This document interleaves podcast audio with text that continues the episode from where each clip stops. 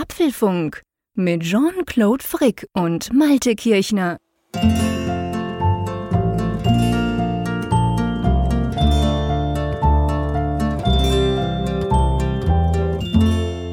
Dies ist die 319 vom Apfelfunk Podcast, aufgenommen am Mittwoch, 16. März 2022.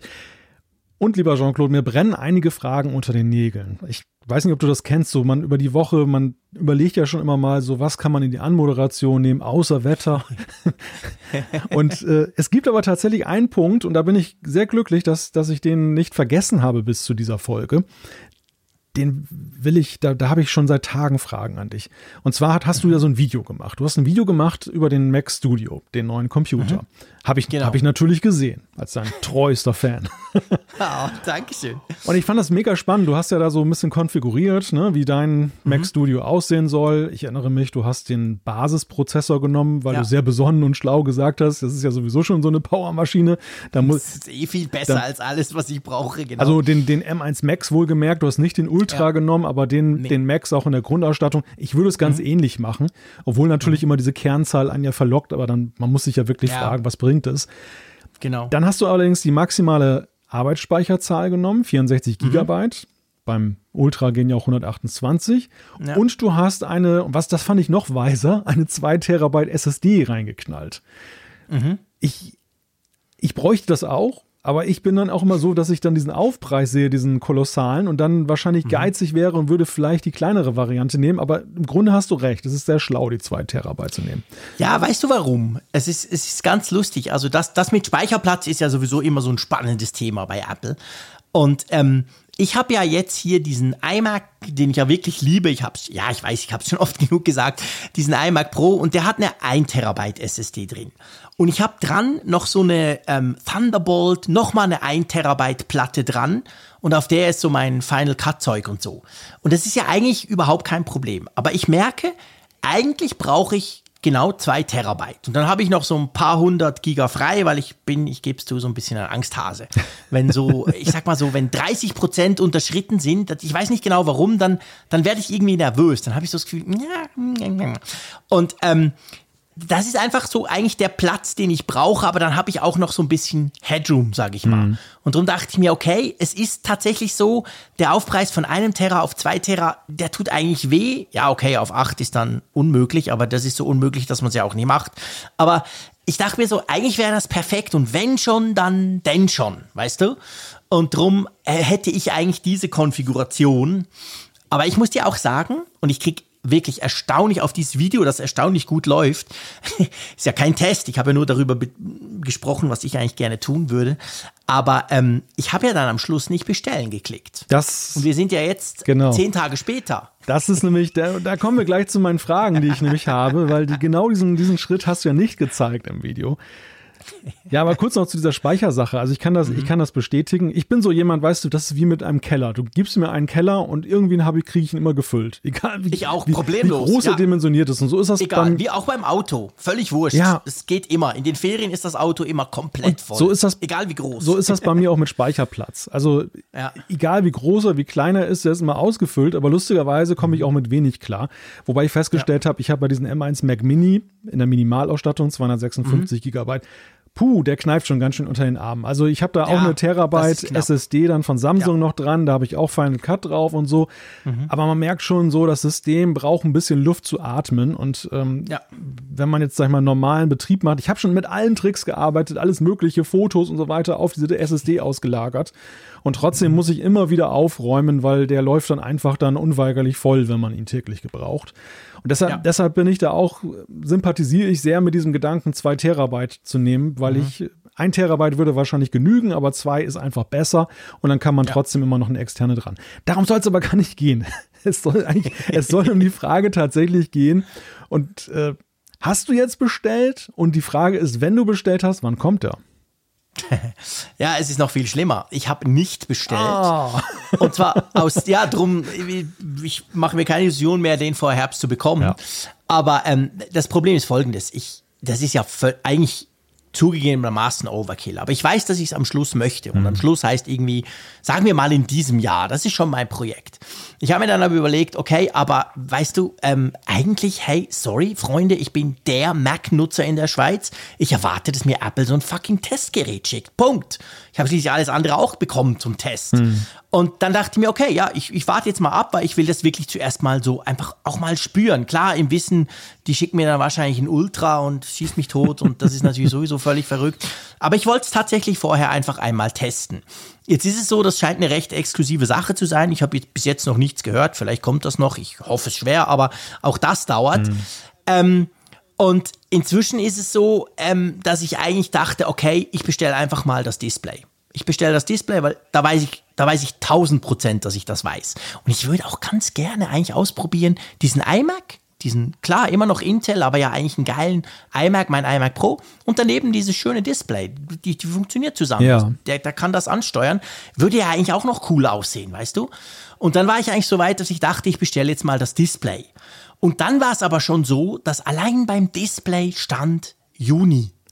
Und inzwischen steht gar nicht mehr Juni. Aha. Inzwischen steht irgendwie 10 bis 13 Wochen. Und das ist, glaube ich, auch Juni, wenn ich es rechne. Aber ja. irgendwie finde ich es noch viel schlimmer. Ja. Also die, die Lieferzeiten sind ja vollkommen crazy von den Dingern. Und ich gebe zu, da hat mich dann gleich die Lust verlassen, was blöd ist, weil man sollte sich ja wahrscheinlich irgendwann mal in die Schlange stellen. ja, ja, das, ist, das sind diese Anzeige 10 bis 12 Wochen. Das ist kurz vor nicht mehr vorrätig.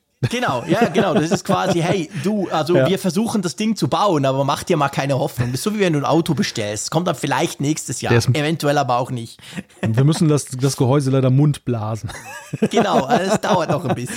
Ja, ja. Und da bin ich dann schon immer so ein bisschen denke, so, boah, ja. krass. Ja, ja. Weißt du? ja, ich weiß, was du meinst. Aber lustigerweise, mich, mich haben mich haben recht ähnliche Gedanken so befallen. Das, Im ersten mhm. Moment war es bei mir so, ich war nicht so entschlossen wie du in der Frage, will ich überhaupt jetzt ein Mac Studio ja. haben oder will ich ja. jetzt nur ein Display haben oder will ich gar nichts von beiden haben?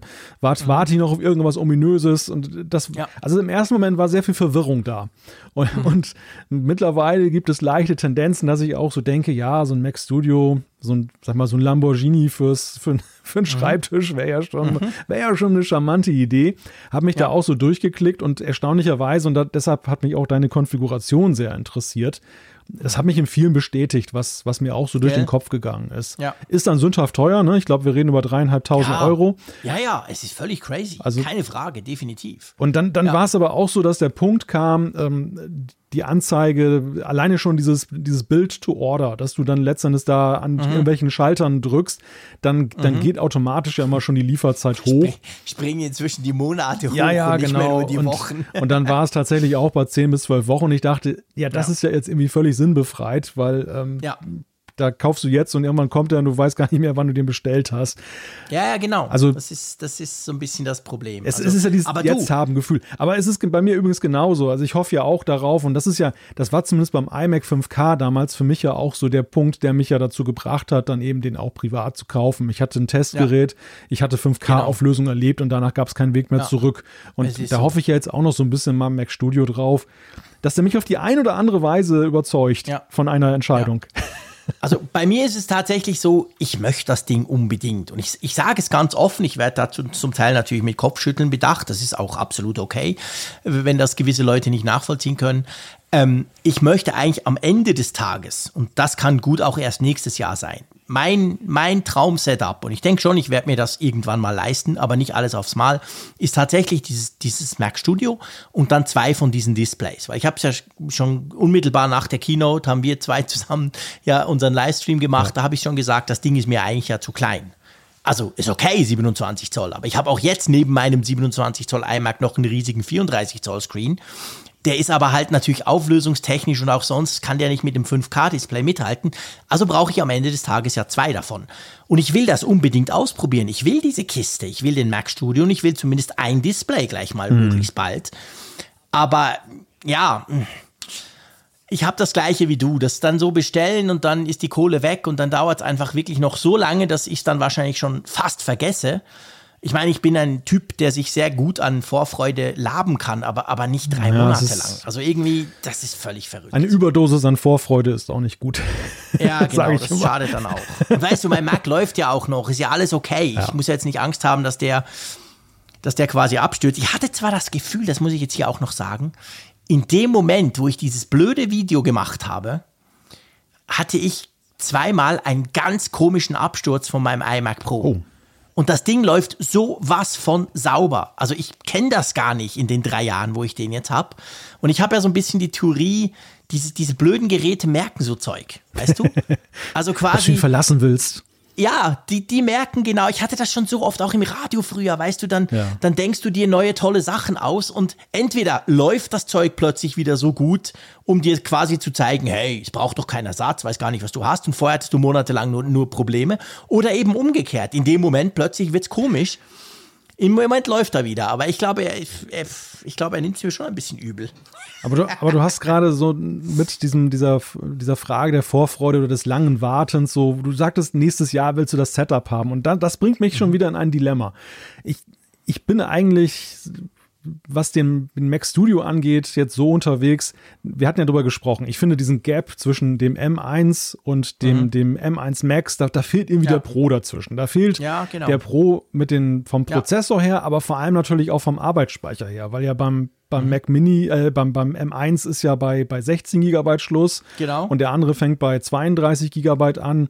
Also da wäre es so schön, so ein Pro mit 16 oder mit, mit 32 mhm. Gigabyte haben zu können gibt es ja momentan nicht. Und wenn ich jetzt jetzt Fakten schaffen würde, Tatsachen schaffen würde, indem ich jetzt einfach mhm. ein Mac Studio kaufe, dann wäre das so als Spontankauf, könnte ich das abhaken. Wenn das jetzt so ewig dauert, dann werde ich eher dann noch wieder so geneigt, dass ich denke, hm, wenn du eh ein Vierteljahr warten musst, dann kannst du eigentlich auch warten, bis immer mal der Pro weiß, irgendwo im Line-Up kommt. Ja? Und das, ja. das ist auch wieder so ein Dilemma, in dem ich da, da stecke. Ja. Also ich bin noch gar, ganz und gar nicht davon überzeugt, dass ich war auch weit weg vom Bestellbutton jetzt, den, den Studio mhm. zu bestellen, aber ich bin schon deutlich weitergekommen, zumindest als ich das ursprünglich war. ja, ich staune, genau. Ja, naja, mal gucken. Ich war schon extrem nah dran. Also ich hätte es nicht, nicht auf wie, ich, ich würde sowas nicht auf YouTube machen, aber ich war tatsächlich, ich hatte ja die Konfiguration, das kann man ja nachschauen. Und es hat dann wirklich nur noch gefehlt, bestellen zu klicken. Aber ich dachte dann so, ach komm, jetzt testest du den erstmal sauber und danach ähm, weißt du es ja dann. Mhm. Ja, und das Testen verzögert sich jetzt eben auch.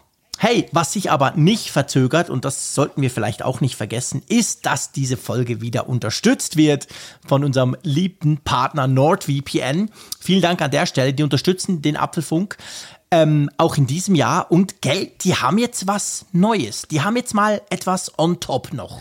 Die haben was on top und etwas, was gerade in dieser Zeit von großer Bedeutung ist. Wir reden sehr viel mhm. über Cyberangriffe, über Viren und so weiter. Mhm. Und in dieser Zeit bringt NordVPN ein tolles Tool, das dann gratis oben drauf kommt, und zwar ein Bedrohungsschutz.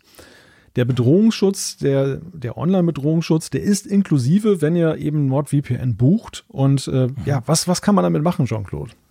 Ja, also die Idee dahinter ist eigentlich in dem Moment, wo du den NordVPN installierst und dann kannst du im Tool das aktivieren, also der ist nicht einfach so aktiviert, dann hast du diesen Bedrohungsschutz aktiviert und der tut zum Beispiel Schadsoftware blockieren. Also das können einerseits Downloads sein, wenn der Frick mal wieder ein neues kleines Tool ausprobiert und sich dann wundert, warum der iMac nicht mehr sauber läuft, dann würde dort zum Beispiel dieser Bedrohungsschutz hin und, und sagen, hey, oh, Moment, da stimmt was nicht, das ist irgendwas anderes. Er eliminiert Tracking-Webseiten, die dir irgendwas unterjubeln erfüllen wollen. Gibt es ja auch immer, je nachdem, wo du dich bewegst. Also das Online-Tracking macht er dann. Und ähm, dadurch hast du eigentlich so eine Cybersicherheit rund um die Uhr. Und zwar, du musst gar nicht zwingend dann per NordVPN irgendwo ein VPN geschalten haben, so in die USA oder nach Deutschland oder wohin auch immer. Es reicht eigentlich, dass du die NordVPN-App installiert hast und dann eben diesen Bedrohungsschutz aktivierst. Das funktioniert ein bisschen anders als ein Virenscanner, also der geht nicht irgendwie lokal alle deine Daten da an durchforsten, aber er kümmert sich um alles, was den Online-Traffic anbelangt. Und seien wir ehrlich, das ist ja Einfallstor Nummer eins für Probleme oftmals. So sieht's aus. Naja, und nicht zu vergessen natürlich die Kernfunktion von NordVPN. Ihr könnt ja. damit zum Beispiel Mediatheken im Ausland freischalten, die ein Geoblocking haben. Ihr könnt eure Lieblings-Entertainment-Websites aufrufen. Es gibt jede Menge Nutzungsfälle und natürlich vor allem eben auch Sicherheit. Das heißt, der Man in the Middle Tunnel, der, der sieht euch nur von außen. Ihr könnt dann einen sicheren Tunnel aufbauen, dann, dass eure Daten, dann, wenn ihr zum Beispiel in einem öffentlichen WLAN seid, dass da keiner eben mitschnorcheln kann, was ihr da so eingebt und macht und so. Superschnelle Server, 5500 in über 60 Ländern und es gibt keine Aufzeichnung von Nutzerdaten, Doppelverschlüsselung, sechs Geräte könnt ihr gleichzeitig verbinden und, und, und, und, und. Also wirklich ein dickes Paket, das man buchen kann. Genau, wenn ihr das wollt, schaut mal vorbei auf nordvpn.com slash Apfelfunk oder in den Link, den wir natürlich in die Videobeschreibung packen. Vielen herzlichen Dank an NordVPN, dass sie uns so treu und so toll immer unterstützen. Genau. So, und aktuell, ja, das haben wir ganz vergessen. Ah, es gibt noch ganz aktuell etwas. Aktuell stimmt. 73% Rabatt auf zwei Jahre NordVPN-Sicherheit und eben, wie gesagt, die Bedrohungsschutzfunktion gratis mit dem Code, den Jean-Claude gerade genannt hat. Genau. Ähm, Du, dann, ähm, wir haben nicht über das Wetter gesprochen. Wir haben ja mal gesagt, das war letzte Woche, wir wollen immer über das Wetter sprechen. Schieß mal los, wie ist es bei dir? Wunderbar, es ist wirklich Frühling. Habt ihr nicht dieses komische ähm, Sandzeug? Das ist hier nicht angekommen. Das ist, Echt? Ich habe es für heute erwartet. Also irgendwie, Krass. Kachelmann hatte da ähm, so, so eine Projektion irgendwie ins Netz gestellt. Da konntest du sehen, wie diese gewaltige Sahara-Sandwolke, die ja irgendwie durch so ein Tiefdruckgebiet da irgendwie in der Wüste mhm. aufgewirbelt wurde und die ist ja so von Südeuropa, zieht die ja Richtung Nordeuropa. Habt ihr eigentlich mhm. auch heute erwartet, nachdem ich gesehen habe, dass es bei euch ja irgendwie, bei euch ist ja alles irgendwie, wie heißt noch? Echt völlig verrückt. Bei uns ist alles orange ja. am Morgen. Gestern war es völlig verrückt, heute war es immer noch und vor allem heute war es dahingehend komisch, dieser Sahara-Sand. Eigentlich war super schönes Wetter vorausgesagt. Aber es war so, du, du hast gemerkt, das sind zwar keine Wolken, aber sie ist so milchig, weißt du? Mhm. Ist, die Sonne kam gar nicht so richtig durch. Es hat ein bisschen sich angefühlt wie Nebel. Und lustig ist ja jetzt, jetzt wo ich eine PV-Anlage habe, ich kann ja das jetzt messen. Also ich, ich merke ja ganz konkret, wenn ich jetzt heute zum Beispiel 45 Kilowatt Strom gemacht habe und vorgestern, wo die Sonne einfach so geschienen hat, waren es 65, dann merke ich, okay, dieser blöde Sand quasi, der ist tatsächlich dazwischen. Also das merkt man auch. Und bei uns ist wirklich auch alles gelb. Also das Auto, alles ist so mit einer, du siehst, es ist nicht irgendwie Staub, und es fühlt sich auch nicht an wie der Strand oder der Sand, wie ich ihn in Südfrankreich oder in Holland kenne, sondern das ist so, ja, so viel dünn, also weißt du, viel feiner und ganz, ganz, ganz gelb. Also das ist irgendwie so, ja, Sahara-Staub, der oder beziehungsweise Sand, der da zu uns geweht wurde. Lustig eigentlich, jetzt, oder? Jetzt ist mir das Wort wieder eingefallen. Ich hatte das im Netz gelesen. True Tone. Kann jemand mal True Tone abschalten? ja, das habe ich auch gelesen. Sehr geil, gell? Mach mal True Tone an. ja, äh, ungefähr so. Ja, es hat, es hat genau. ja wirklich also, was von diesem harmonischen Licht. Die Farben ne? stimmen nicht mehr so richtig. genau. genau. Leichter Rotstich. ja, leichter Rotstich, genau. Ja der Blaufilter wurde deaktiviert. Nein, aber es ist wirklich, es ist wirklich Frühling aktuell. Es ist lustig. Die Temperaturen, mhm. ich weiß nicht, ob du das kennst, die sind gar nicht so hochgegangen jetzt irgendwie so signifikant. Es mhm. ist tatsächlich immer noch ziemlich kühl am Morgen, aber die, ja. die Luft fühlt sich anders an. Ja, bei uns auch. Und vor allem die Vögel singen, die Katzen sind ganz aufgeregt. Das ist völlig anders als, als noch vor ein paar Wochen. Ich dachte, du sagst, die Katzen singen jetzt auch. Nee, aber die freuen sich natürlich, wenn die Vögel singen. Ja. Also das ist ja wie wenn da das Essen quasi draußen rumfliegt.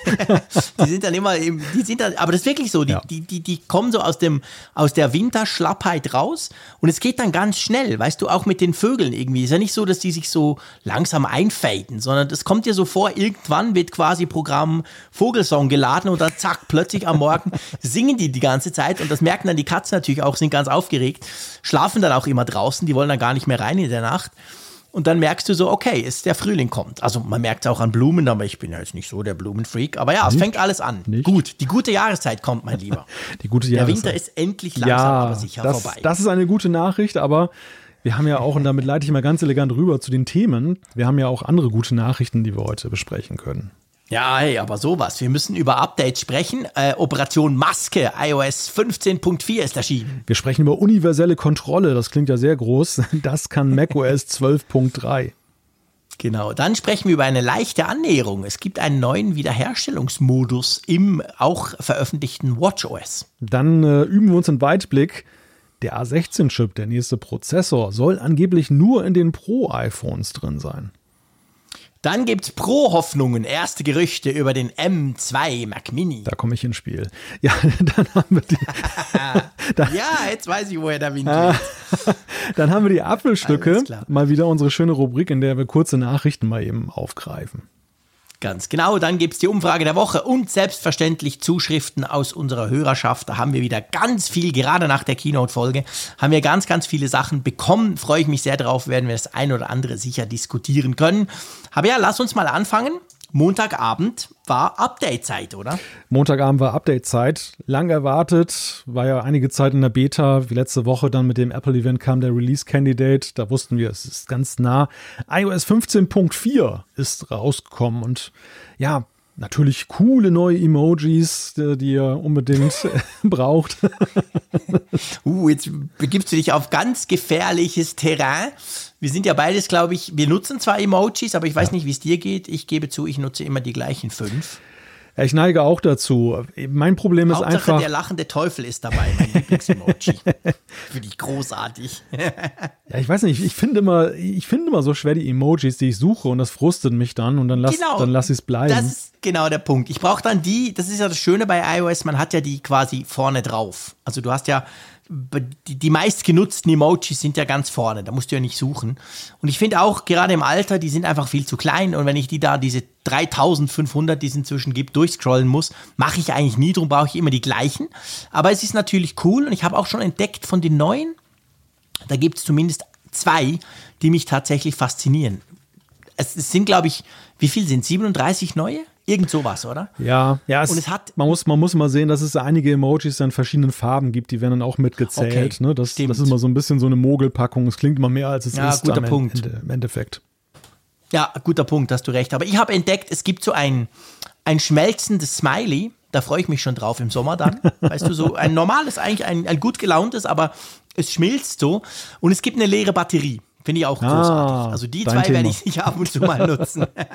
ja, aber Sommer ist ein gutes Stichwort. Du kannst die Emojis, die neuen ja sowieso in der Regel erst so richtig vernünftig im Sommer oder zumindest ein bisschen später ja. einsetzen, weil es ja eben Stimmt. voraussetzt, dass ja auch die, die du damit beglückst, dann ja eben auch dann schon dann die neue Version haben. Aber weißt du, was lustig ist? Ich habe das heute äh, per Zufall getestet, weil ich habe einen, ja. einen Beitrag gelesen über diese neuen Emojis und was die genau bedeuten. Ja, so alte Säcke wie ich, denen muss man das erklären. Im Stern war ganz lustig.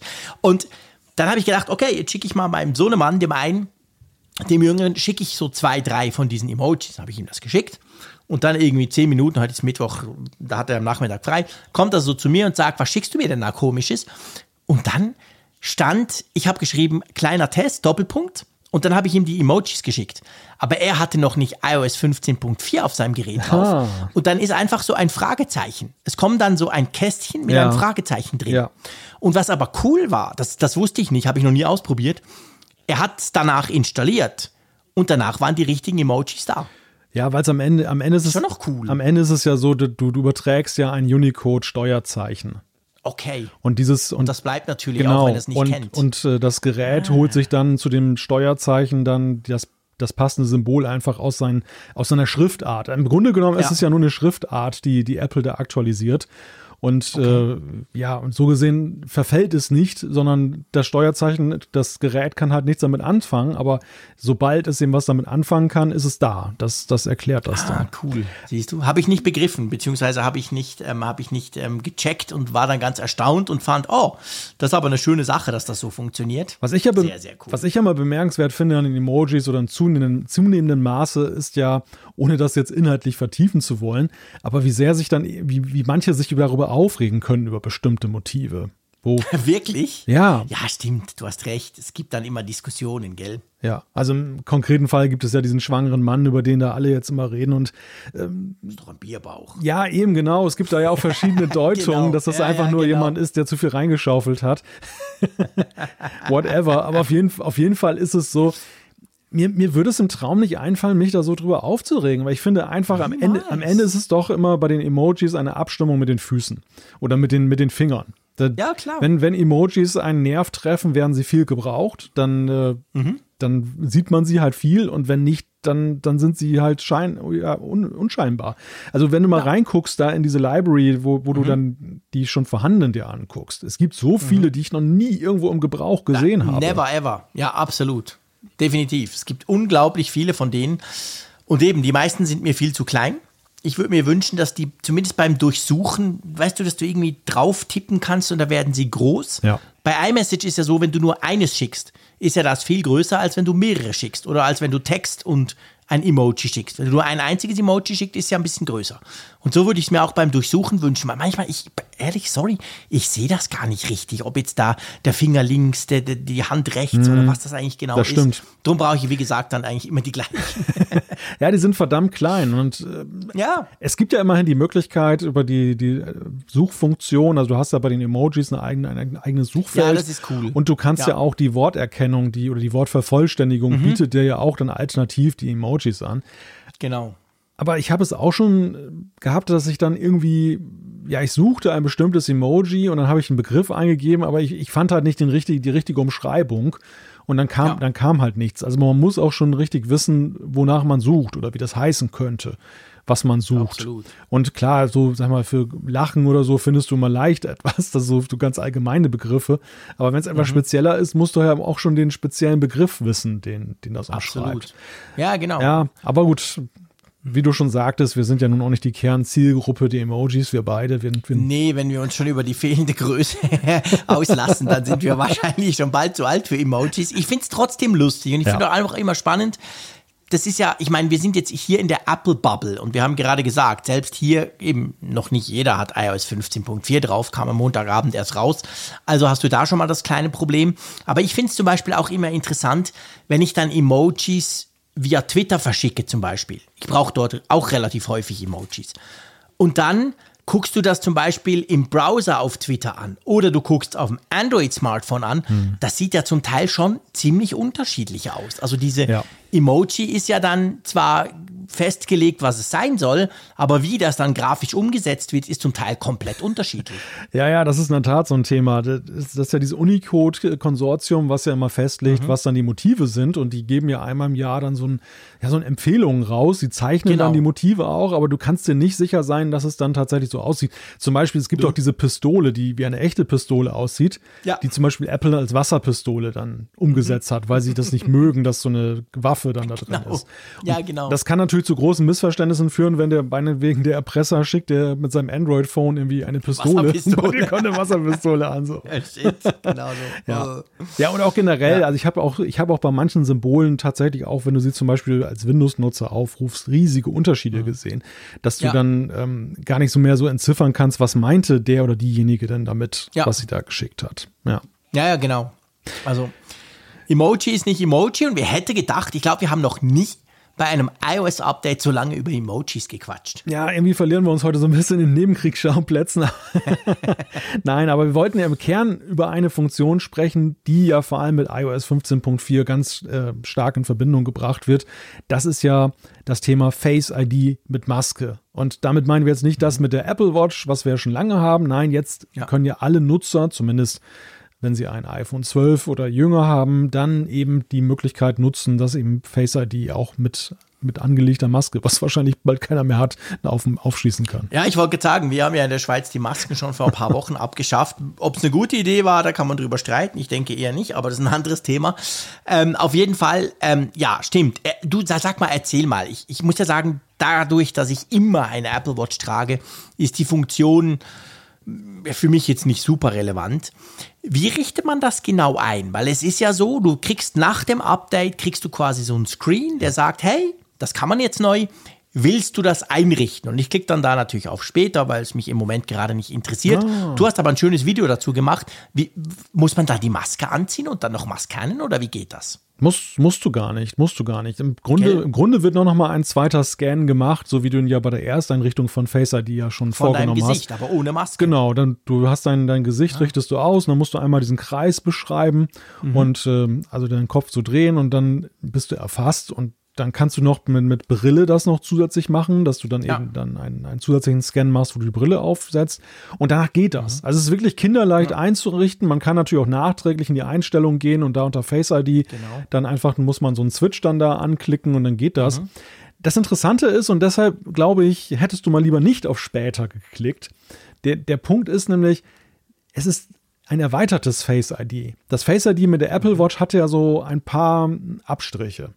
Und ja. diese, diese Abstriche waren ja, du konntest eben den Sperrscreen aufmachen, aber du konntest zum Beispiel jetzt nicht Apple Pay damit genau. aktivieren. Da musstest du dann doch wieder den PIN-Code eingeben. Oder wenn du ja. zum Beispiel WhatsApp mit einer, mit einer PIN belegt hast, dann mit dem mhm. iPhone-Code. Auch da, also Eben diese, diese API-Möglichkeit des Aufschließens, die war nicht inklusive. Und das jetzt mhm. wiederum kann das.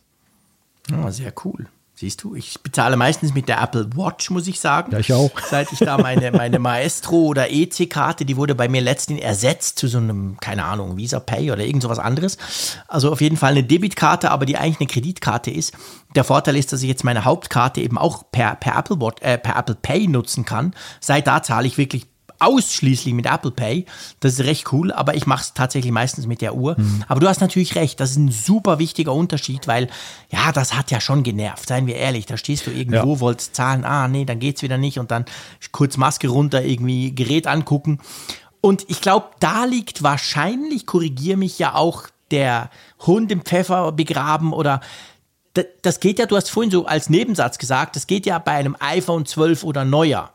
Und seien wir ehrlich, da schließen wir schon ein paar Leute aus, ja. die nicht die neuesten zwei iPhone-Generationen haben. Oh ja. Aber ich glaube, genau dort liegt das Problem, oder? Weil der mhm. braucht ziemlich viel Rechenpower um dein Gesicht nach diesem Scan, den du nochmal machst, dann halt auch zu erkennen, wenn der untere Teil quasi bei allen gleich ist, weil wir eine Maske anhaben. Oder? Ja, das ist der Punkt. Also wir hatten das ja immer mal sehr schön anhand einer Zuschrift dann beschrieben, wie, mhm. wie das denn genau funktioniert. Das ähm, es ist ja am Ende ja mal eine Annäherung und es gibt dann auch falsch positive und falsch negative ja. Scans. Und Apple muss es ja so hinkriegen, dass ja die falsch positiven Scans so gering wie möglich sind. Und genau. wie sie das genau machen, haben sie nicht erklärt. Klar ist, sie nutzen Klar. ja eben dann den Bereich um dein Auge und das scheint mir ziemlich rechenintensiv zu sein. Mhm. Vielleicht liegt es an der CPU, vielleicht liegt es tatsächlich auch an der Neural Engine. Ich könnte mir auch vorstellen, dass da irgendwie so künstliche Intelligenz damit reinspielt. Ja. Und das ist das ausschließende Kriterium, dass sie dann ältere Geräte, also älter als iPhone 12, dann nicht unterstützen, was natürlich dann wiederum, das ist lustig, ne? Wir hatten diese Diskussion mit Blick auf die Apple Watch, da waren viele sehr wutentbrannt und haben gesagt, oh, nicht jeder hat eine Apple Watch und so. Jetzt, jetzt, ja, jetzt haben wir eine ziemliche Erweiterung, ja, weil die Apple Watch Option besteht ja weiterhin. Also die Apple ja. Watch Funktion ist ja nicht weg, die ist ja weiterhin da. Nee. Das, das heißt, das Spektrum für die älteren Geräte ist dann durchaus noch vorhanden. Aber trotzdem schimpft jetzt da alle Welt so von wegen, äh, Apple, wieso nur erst ab iPhone, iPhone 12, ihr wollt uns in die Geschäfte zwingen. Ich glaube nicht, mhm. dass das der Fall ist. Nein, ich glaube das auch nicht. Also ich glaube definitiv auch nicht, das hat nichts mit Marketing oder irgendeinem plumper Versuch, die Leute vom neuen iPhone zu überzeugen zu tun, sondern ich glaube wirklich auch, das braucht halt, dass sich Apple traut. Man, man sieht ja, Apple hat sich nicht getraut damals, als das mit der Apple Watch kam vor einem Jahr, dass sie das für Zahlungen und für andere Dinge als das reine Entsperren freigeben. Das war also security-mäßig nicht ganz auf der Höhe und das merkt man ja selber. Ab und zu entsperrt es, kaum nimmst du es aus der Hose raus und so. Also das hat ja schon noch so ein bisschen, da hast du gemerkt, okay, es ist zwar praktisch, aber so super mega secure ist es wahrscheinlich nicht. Jetzt mit der Funktion ist es das, aber es braucht offensichtlich sehr viel Rechenleistung und das haben wohl nur die neuesten iPhones. Ja. Ja. Was gibt sonst noch in iOS 15.4? Da gibt es ja noch ein anderes, ich sag mal, Corona-Thema. Ja, genau. Auch das äh, kommt mit deutlichem Verzug, aber noch, noch kann es nützlich sein. Man kann jetzt sein Impfzertifikat im, im Wallet hinterlegen. Das konnte man ja okay. nun vorher mit Dritt-Apps ja auch schon. Wir haben ja, ja viele, viele genau. Hörerinnen und Hörer, die ja findig sind und das ja längst dann schon bei sich dann eingestellt haben. Aber jetzt kannst du es eben ganz offiziell machen über die Gesundheits-App, die Health-App von Apple. Kannst du dann eben den QR-Code einscannen und dann hast du es eben gleich griffbereit, sodass auch derjenige, der jetzt nicht so fachkundig ist, das kann. Problem mhm. ist nach wie vor, zumindest so in meinem Erleben, ich wurde vielleicht die ganze Zeit irgendwie zwei, dreimal tatsächlich dann eben auch abgescannt, dass der, dass der, ja. das Zertifikat auch gegengecheckt wurde. Die meiste Zeit ist es weiterhin so, die Leute gucken sich den QR-Code an, sie scheinen magische Fähigkeiten zu haben, dass sie das von einem Leergutbon unterscheiden können. Oder, oder sie, was ich auch häufig habe, was eigentlich auch in den Apps immer steht, das soll gar nicht passieren. Die fragen dich dann, darf ich mal kurz antippen? Und dann tippen sie das an und dann gucken sich die Liste an, wie viele Impfungen du dann hattest wo dann mhm. immer steht, zeigen Sie das keinem, weil es muss eingescannt ja. werden und so. Man macht es natürlich mit, weil man jetzt nicht diese Diskussion mit irgendwelchen Technikleihen haben möchte. Mhm. Ich frage mich halt nur jetzt nur bei diesem Impfzertifikat im Wallet, wird es tatsächlich zu einer Verbesserung führen. Ich gehe mal davon aus, es wird erstmal so ein Gewöhnungsprozess sein, weil die kennen das erstmal alle gar nicht, die das kontrollieren. Ja, genau. Dann sagen die, hey, nee, das geht nicht, braucht die Zertifikate ja, ab. Genau. genau. Und da muss man ja. mal sehen, ob sie es nachher wirklich schlucken oder ob sie letzten Endes dann darauf beharren, dass sie sagen, hey, ich will Kofpass haben oder Corona-Warn. Genau. Das, das kann ja gefälscht sein, das sieht so komisch aus. Ja, ja, genau. Ich glaube auch, ja. Das ist so ein bisschen der Punkt. Ja. Gut, bei uns braucht man das ja gar nicht mehr. Also von dem her gesehen müsst ihr das jetzt für uns testen. ja, wer weiß, wie lange das hier noch im Einsatz ist. ja, gut. Oder, oder, oder ob es bei uns auch wieder kommt. Who knows? Wir wissen es nicht. Ja.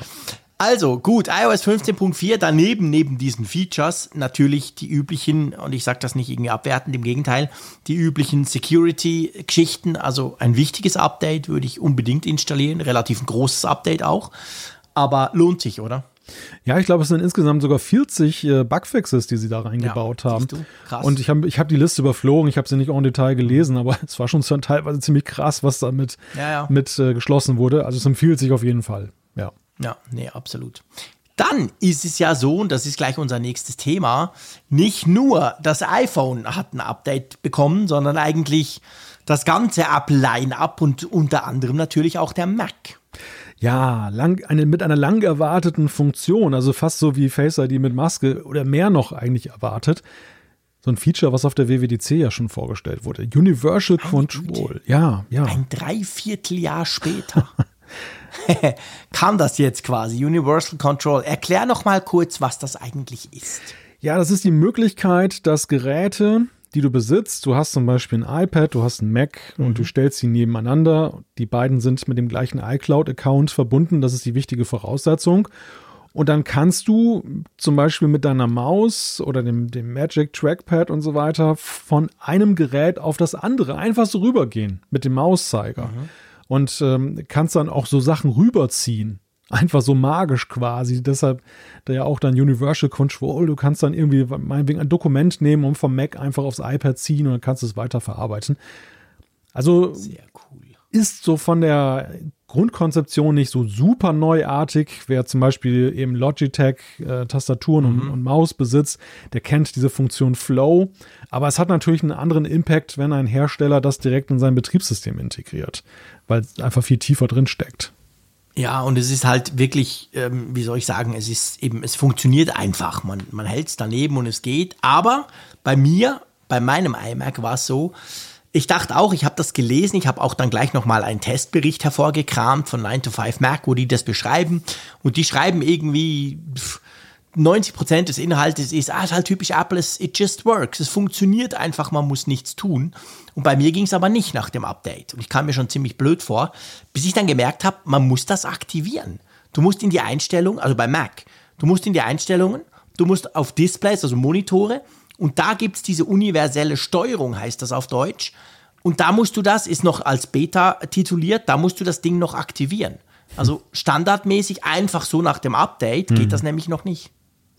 Ja, das ist etwas, was ich ja in letzter Zeit sowieso bei Apple immer mehr feststelle, dass sie so immer mehr mit Opt-in arbeiten, was ja grundsätzlich erstmal ja. lobenswert ist, dass sie den Leuten nicht einfach irgendwelche Features überholzen und ähm, gerade so der Technikleihe ist dann ja auch schnell damit überfordert, weil er sagt, Moment, das funktionierte vorher anders oder wie, wo kommt, wo ist mein Mauszeiger abgeblieben, jetzt zum Beispiel mhm. bei Universal Control.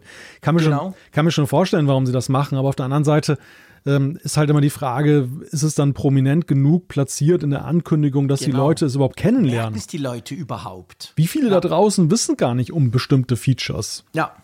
Das ist genau der Punkt. Und da war Apple nämlich früher anders. Früher haben sie das Zeug alles aktiviert. Manchmal war es dann auch komisch und du hast dich geärgert und sah nicht mehr gleich aus wie vorher. Da sind sie, glaube ich, ein bisschen vorsichtiger geworden.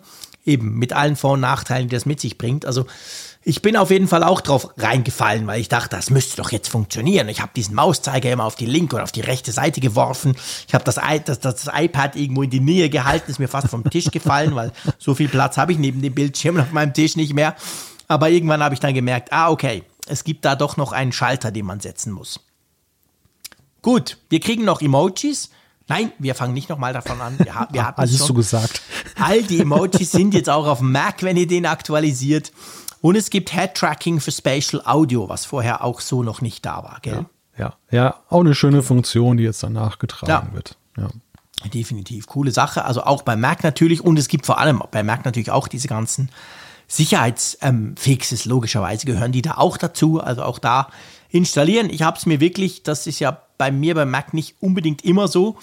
Bei den iOS oder iPad OS Devices haue ich es immer gleich sofort drauf am Abend selber, sofort. Und bei Mac warte ich normalerweise ein paar Tage, aber ich habe dann tatsächlich irgendwie, ja, ich glaube, ich, glaub, ich habe Montagabend sogar den Mac noch angeworfen. Ich also. muss sagen, er läuft perfekt. Er läuft mhm. sogar fast besser als vorher. Ich hatte, ich hatte Hast das. Du dich schon getraut? Ich wollte, ich wollte. Ich tatsächlich gestern vorm zu Bett gehen hatte ich den Update-Prozess gestartet und äh, habe dann den Monitor ausgeschaltet, aber augenscheinlich hat an irgendeiner Stelle eine Benutzerinteraktion abgefragt, die dann natürlich kam. Und als ich heute Morgen dann drauf guckte, war der Mac irgendwie aus und es ist immer noch die 12.2.1 drauf. Okay, okay. ja. Und weil es ja, darf man auch mal sagen, ja bei Mac extrem lange dauert, also auch bei meinem iMac Pro, das dauert immer locker eine halbe Stunde oder manchmal sogar länger, ist es ja schon was, was du nicht so schnell, ich gehe einen Kaffee holen unten in der Küche, wenn du im Homeoffice arbeitest. Das ist der Punkt. Derzeit machst du das nicht, dann ist das ja. Ding nämlich komplett blockiert. Ja, das ist, also das ist tatsächlich auch mein großes Dilemma, in dem ich zunehmend stecke, dass der Mac eigentlich hier permanent gebraucht wird. Deshalb ja, ja. eben der Versuch, dann über Nacht das zu machen. Und mhm. was natürlich immer noch ein wenig reinspielt, ist dann auch meine Sorge, meinetwegen mit, und mit Blick jetzt auf unseren Aufzeichnungstermin dass ich natürlich ja. jetzt never change a running system und schon gar nicht irgendwie ein paar Stunden vor der Aufnahme. Gebe ich dir äh, recht. Da, ja, nee, das machst du auch nicht. Am Mittwoch ja. machst du das auch nicht noch am Nachmittag. Richtig, Klar. richtig. Genau. Ich habe jetzt zwar noch den, den iMac hier daneben, der sowieso nicht auf Monterey mehr läuft, weil er schon zu alt ist. Also es gibt immer ein Reservesystem hier, ist alles redundant, aber wie man das halt Sehr so schön. macht als Podcaster. Wie man das so macht als Profi-Podcaster, genau. Ja. Nein. Aber ja, du willst den ja nicht starten. Da kommen zuerst zwölf Trillionen Benachrichtigungen. Da brauchst du zwei Stunden, bis du arbeiten kannst. Wenn du den nach langem mal wieder anwirfst, deinen Mac. Ja, nein, aber ich werde jetzt tatsächlich zeitnah das eben auch erledigen, mhm. weil bislang habe ich nur Gutes gehört von diesem Update. Ja. Und ich bin natürlich auch neugierig, Universal Control jetzt einfach mal auszuprobieren. Ich habe es jetzt in der Beta mhm. nicht ausprobiert, weil Beta-Version zu installieren ja, ist mir dann doch ein bisschen zu riskant. Nee, habe ich auch nicht gemacht. Aber genau. ich habe jetzt so die ersten Videos auf Twitter gesehen und einige waren so begeistert darüber, davon. Also, ja, ich, ja. also ich stelle fest, vielleicht ganz kurzes, ganz erstes Feedback. Wir machen dann mal wirklich, wenn ihr wollt, noch einen Test, wir zwei, äh, wenn es der Malte auch getestet. Mir fällt halt auf, das ist wahrscheinlich eher nichts für so jemanden wie mich, der einen Mac hat und daneben einen riesigen Bildschirm.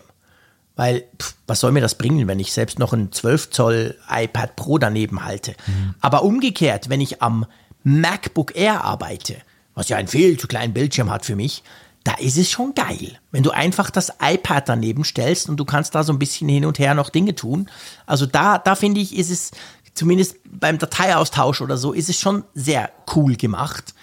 Aber ähm, ja, ich habe jetzt nicht so, ich bin so ein Cloud-Typ. Ich, ich tue jetzt nicht so extrem viel hin und her kopieren oder drag and droppen oder so. Also ich bin sehr, ich muss das noch so ein bisschen rausfinden. Also diese Begeisterung von vielen bei Universal Control, schon damals ja bei der WWDC Keynote. Ja. Selbst jetzt, wo ich es habe, also es ist noch zu frisch vielleicht, aber ja. Vielleicht bin ich gar nicht so der Typ dafür. Ich weiß nicht. Ich bin, ich bin schon bei dir. Ich habe auch den Eindruck, viele, die jetzt da gerade von fasziniert sind, werden es nachher gar nicht brauchen. Die, die, die probieren jetzt, ja. jetzt einfach nur mit ihrem iPad, stellen das daneben und denken, mhm. wow, Magie und so. Aber, ja. aber im Endeffekt ist das eine Funktion, die, und das war eigentlich so von vornherein mein Eindruck bei der WWDC, weil ich einfach meinen eigenen Use Case auch kenne. Ich habe jahrelang ja. habe ich so ein Feature nicht gebraucht. Und wenn ich jetzt mal so, genau. wenn ich jetzt mal so denke, vom Mac aufs iPad kommt schon mal vor, dann von dem einen aufs andere zu wechseln, aber vergleichsweise selten, wo es tatsächlich jetzt in den letzten oder in ja, letzten fast zwei Jahren jetzt hier von Bedeutung war. Ich habe ja eben den Mac Mini, den M1 und ich habe noch den mhm. iMac und äh, zwischen den beiden bin ja. ich immer mal hin und her geswitcht und das nervt mich halt mit der Tastatur dann jeweils immer hier die Taste zu drücken. Das Flow-Feature von Logitech hat mich jetzt nicht so begeistert, das funktionierte nicht so ja. zuverlässig. Wenn ich mir vorstelle, ich könnte von dem einen auf den anderen so rüberwechseln, Klammer ja, auf, super. der iMac unterstützt kein Monterey mehr, Klammer zu, dann wäre dann wäre es natürlich super. ja, stimmt. Ja, für solche Geschichten wäre es natürlich perfekt. Immer dieses Wenn genau. und Aber am Ende, ja. Ja, natürlich, hat man ja immer. Lass uns zum, zum anderen Punkt kommen. Wir sind eigentlich immer noch so ein bisschen in diesem Update-Flow drin, sage ich mal. Und zwar die Watch hat ja auch ein Update bekommen, WatchOS 8.5. Ähm, da merkt man eigentlich nichts, mir ist zumindest nichts aufgefallen. Das stimmt. Aber wenn man mal Probleme bekommt, gibt es da eine richtig coole neue Möglichkeit, gell? Ja, es gibt sozusagen einen neuen Reservereifen unter der Motorhaube und das ist eigentlich ein ziemlich bedeutsamer, denn bei der Apple Watch ist es ja das Dilemma, dass du ja keinen Anschluss jetzt hast, außer jetzt dem mhm. ja, magnetischen Aufladekabel, das du aber nicht Stimmt, für Daten kann, nutzen kannst. So. Das, ja. hat, das hat immer dazu geführt, dass wenn die, die Apple Watch wegen eines Fehlers zum Beispiel beim Update oder so gebrickt war, wie man ja so schön dann im, im Denglisch sagt, also letzten Endes dann gesperrt ist, dann irgendwie das Betriebssystem zerschossen ist und du kannst sie nicht mehr booten, dann musstest du in den Apple Store gehen, weil die hatten spezielle Gerätschaften und konnten da vielleicht noch etwas machen, mhm. wenn sie sie nicht gleich austauschen. Und jetzt ist ja. es so, in WatchOS 8.5 und das ist im Zusammenspiel auch mit iOS 15.4, gibt es eben die Möglichkeit, du hältst deine Apple Watch nahe an dein iPhone und die kommunizieren, ich nehme mal an, wahrscheinlich über Bluetooth miteinander Und äh, dann kannst du sozusagen einen Recovery-Modus starten. Schon geil. Also ich muss sagen, in der ganzen Zeit, seit ich Apple Watches habe, seit der ersten Apple Watch, ist mir zum Glück noch nie eine so abgestürzt, dass ich überhaupt das Problem gehabt hätte. Aber ich finde es trotzdem mega wichtig, dass man in so einem Fall jetzt eben neu nicht mehr in den Apple Store rennen muss. Ist ja auch ein bisschen blöd und meistens mit großem Aufwand verbunden, sondern dass man das selber machen kann. Ja, ist cool. Ja, ich glaube, das, das ist so ein Feature, was vor allem auch so eine psychologische Funktion hat. Weil es, ja, es, es, gab immer viele Vorbehalte gegenüber diesen kabellosen Lösungen, weil die Leute gesagt mhm. haben, äh, das beraubt mich ja wiederum einer Möglichkeit, nämlich der, mittels eines Kabels sozusagen in das Gerät reingehen zu können. Ich komme halt nicht mehr ran, das Gerät ist dann halt abgeschlossen. Und mhm. Apple zeigt halt, Kabellosigkeit muss nicht zwangsläufig bedeuten, dass du dir nicht mehr selbst helfen kannst. Und äh, das, das finde ich eigentlich ein ziemlich oh, spannenden. Mir schwant, mir schwant, schrecklich. ja, ja, du weißt, worauf das hinausläuft. Ne? ja, natürlich.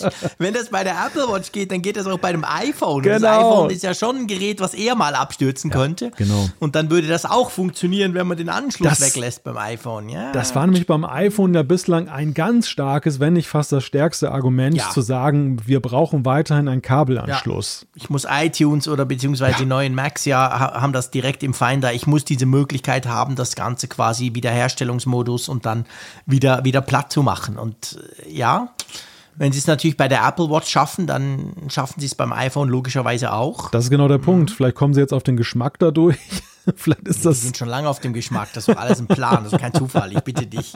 Das ist alles der Masterplan. Ja, ja, es ist zu befürchten oder es ist zu erwarten, dass sie, dass sie da mhm. tatsächlich jetzt eben so langsam dahin umschwenken, dass sie eben dann eben diesen ja. Weg weiter beschreiten. Shit. Ja. Naja, gut, da ärgern wir uns dann, wenn es kommt. Genau. Es gibt aber noch eine andere coole Funktion übrigens bei, bei WatchOS 8.5.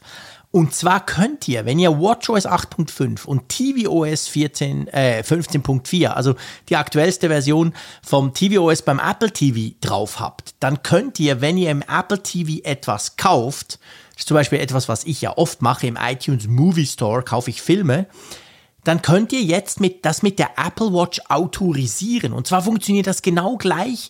Ihr könnt ja, wenn ihr die Apple Watch verbunden habt mit dem Mac, könnt ihr das einstellen, dass ihr statt, dass ihr das Administrator-Passwort bei irgendwelchen Änderungen ähm, eingeben müsst beim Mac, macht ihr einfach Doppelklick auf den, auf den, ähm, nicht den, nicht den, nicht die Krone, sondern den Knopf daneben, also diesen, diesen ja, Power Schalter ne? dort. Ja. Power Button, genau. Und das geht jetzt auch mit dem Apple TV. Also wenn du dir irgendeinen Film kaufst für irgendwie 10 Dollar, dann machst du einfach tak tak von der Uhr und es geht. Und ich finde das großartig, weil ich gebe dann, ich muss dann immer mein blödes Passwort, also klar, man kann es dann auf dem iPhone machen, aber ich finde nur so, das ist zum Teil noch so ein bisschen ruckelig beim Apple TV. Und das geht jetzt mit der Apple Watch, finde ich, finde ich echt ein cooles Feature. Ja, das ist ja auch so ein Feature. Apple Pay mit dem Mac funktioniert ja auch auf die gleiche Weise. Wenn ich zum ja, Beispiel, stimmt, genau. Das musst du auch dort autorisieren. Wenn ich, wenn ich dann eine Briefmarke kaufe und man kann bei der Deutschen Post dann per Apple Pay dann da bezahlen. Geil! Das ist das Größte, Malte. Du kaufst ja nicht irgendwelche geilen Digital Gadgets, sondern du kaufst mit der modernsten Bezahlart, die wir haben, die altmodischste Art, irgendwas zu verschicken, nämlich eine Briefmarke. Sehr schön. ja, ich finde das einfach schick. Ich, also ich muss auch sagen, auch Kompliment an Apple jetzt für das, das äh, User Interface, also die, die ganze Optik, mhm. wenn du dann eben diesen Autorisierungsvorgang auf der Watch dann hast den, das haben sie auch mhm. noch mal ein bisschen verfeinert jetzt mit der Series 7 Apple Watch. Ja. Da, sie nutzen da die Größe des Bildschirms noch mehr aus. Du kriegst dann sehr groß angezeigt die Summe, die du autorisieren sollst und dann hast du eben diese Animation, die dich dann, die dir dann zeigt, da musst du doppelklicken und so. Mhm. Also ich finde das eine ganz pfiffige Sache.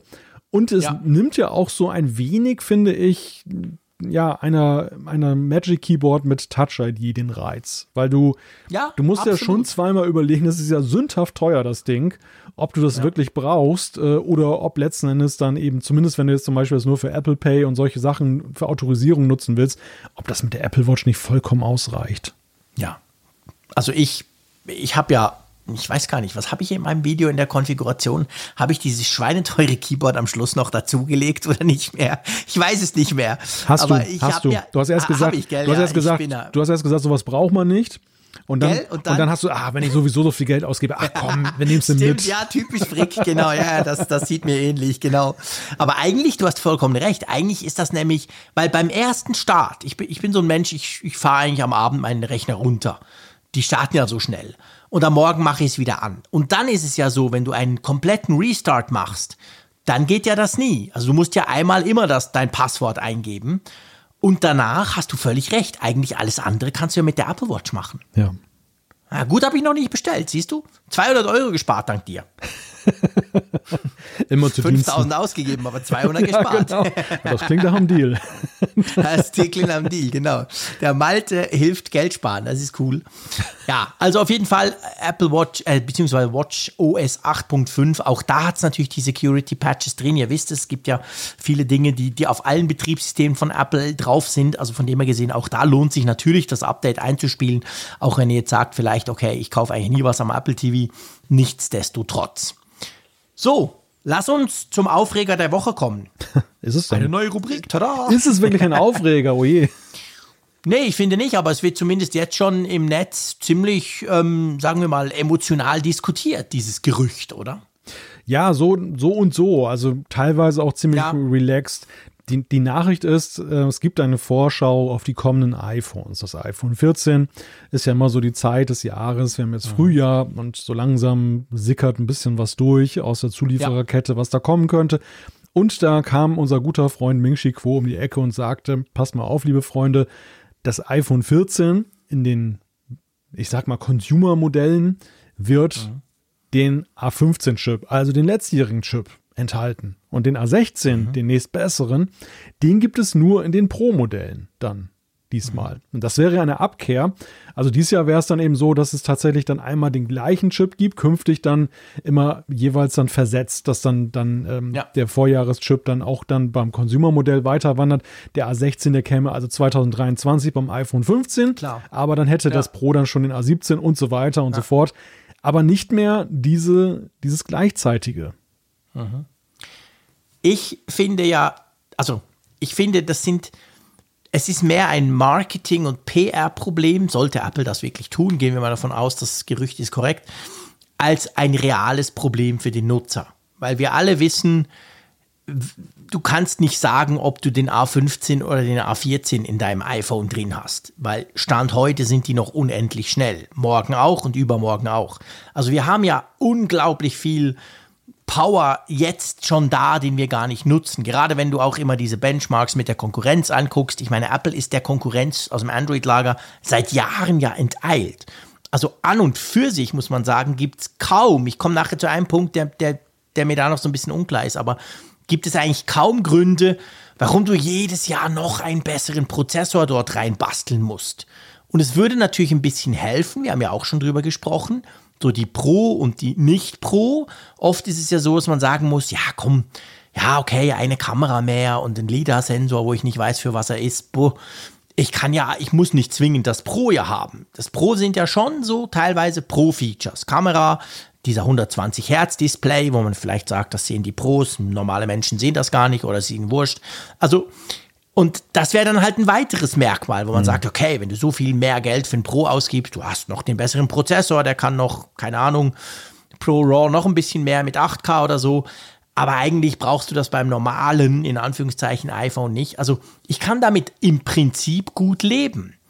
Das Einzige, was ich mich so ein bisschen frage, es war ja bis jetzt super cool von Apple, einfach immer die neueste Generation in die Geräte, die in diesem Jahr quasi rauskamen, wie jetzt gerade beim iPhone SE.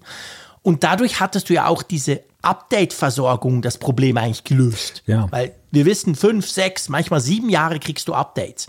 Aber was passiert denn dann, wenn ich jetzt den hm. A15 im, im iPhone 14 von, von diesem Jahr habe? Kriegt denn das dann weniger lang Updates als das iPhone 14 Pro oder wie will das Apple machen? Ja, das ist eine gute Frage. Also ob Apple dann den, ähm, die Update-Versorgung verlängert, dass sie dann sagen, okay, mhm. es gibt ein Jahr mehr aber es wäre mhm. dann tatsächlich ja eben keine Gleichbehandlung mehr dann eben der beiden äh, Möglichkeiten, also genau. also Pro und Consumer, weil dann ja letzten Endes ja der mit dem modernsten Chip dann der Logik folgend halt auch, auch noch mal ein Jahr länger.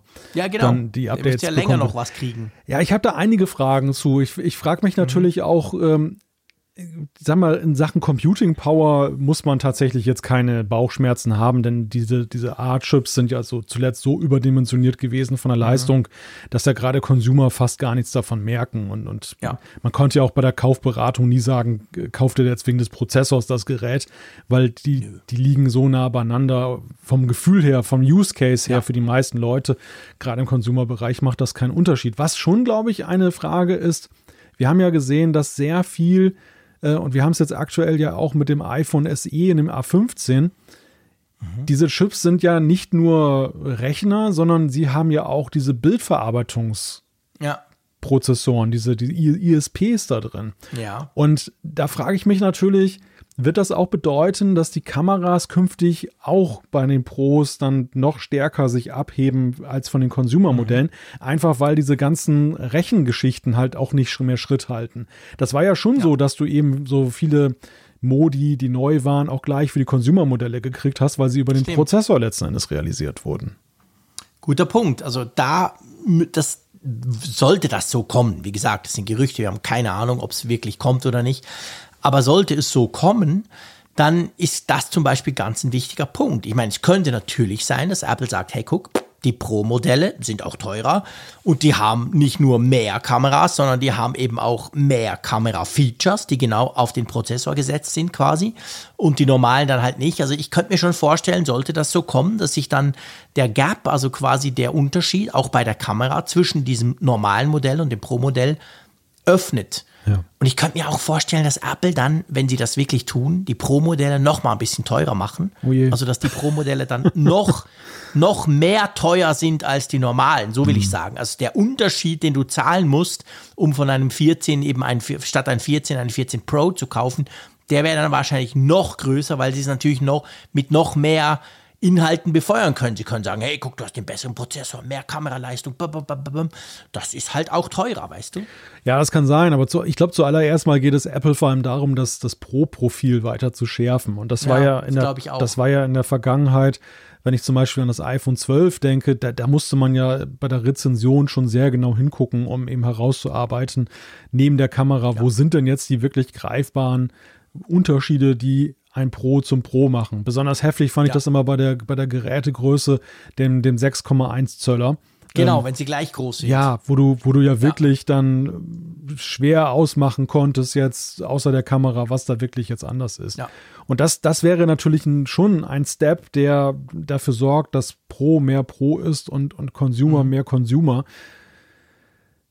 geht ja auch einher mit einer weiteren Nachricht oder einem weiteren Gerücht, was wir da hören, das aber kein neues ist. Das haben wir ja schon länger gehört, dass das Mini, das ja eingeführt wurde mit dem 12, äh, soll ja nicht der größte Absatzerfolg sein. Beim 13er war klar, kommt es wieder, weil der, der Plan war schon geschmiedet, dass es ja eben dann mhm. erstmal weitergeht.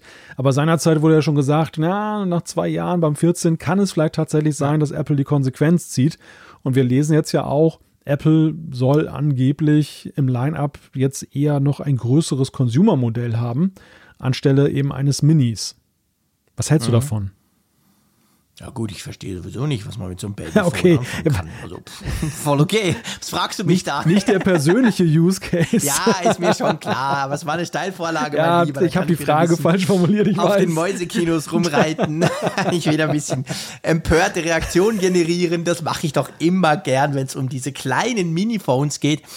Ähm, ja, äh, also ich sag's mal so. An und für sich ist ja das äh, iPhone Mini schon noch so ein bisschen. Es hat, eine, es hat ein Alleinstellungsmerkmal, weil es nämlich technologisch absolut top ist und eigentlich alles kann, was das Große auch kann. Einziger Unterschied, es ist halt sehr klein. Und sowas gibt es ja auch bei der Konkurrenz nicht so wirklich. Ja. Aber man muss sich die Frage stellen, ja, warum gibt es das denn bei der Konkurrenz nicht? Weil das offensichtlich nur ein paar wenige wollen. Also ich kann das sehr gut nachvollziehen. Also jetzt mal alle Scherze beiseite das ist nicht der Topseller. So, sowas ist eigentlich ziemlich Special Interest, wenn du so ein Phone willst, das möglichst klein ist. Und Apple könnte hingehen und sagen, wir haben ja das iPhone SE, wenn du was Kleines willst. Aber das ist halt technologisch natürlich für alle die, die dann so ein iPhone Mini 12 haben, oder 12 Mini oder 13 Mini, das wäre natürlich ein krasser technologischer Rückschritt, wenn du da auf dieses SE-Ding gehst.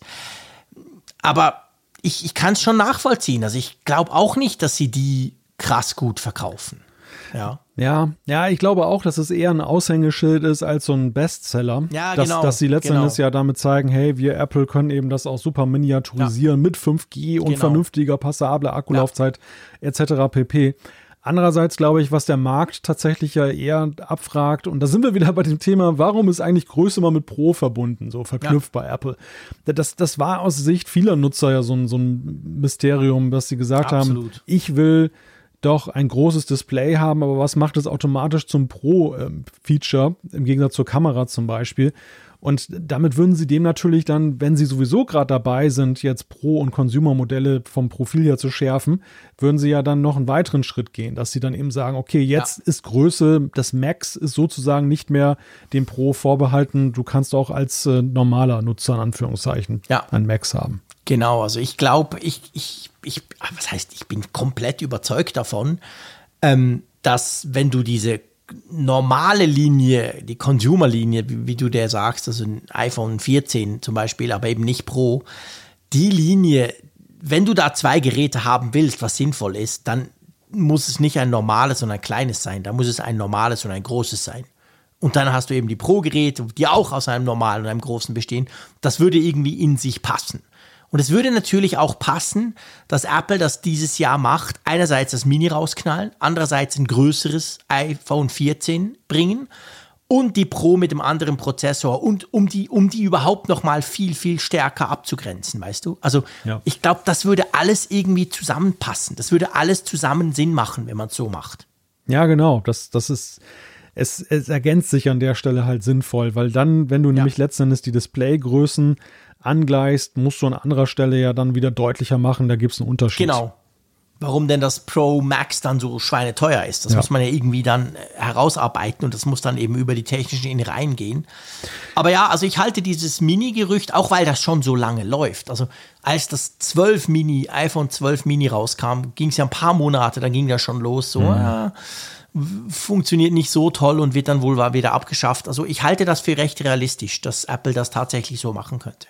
Ja, ich glaube auch, dass bei den A-Prozessoren das für Apple auch in puncto Logistik ganz interessant ist. Bislang ist es ja so, sie wiederverwenden ja die, die Vorjahresprozessoren bei nachgelagerten Geräten, die etwas günstiger sind. Ne? Jetzt aktuell zum Beispiel das iPhone SE bekommt den A15, der letztjährige genau. Chip.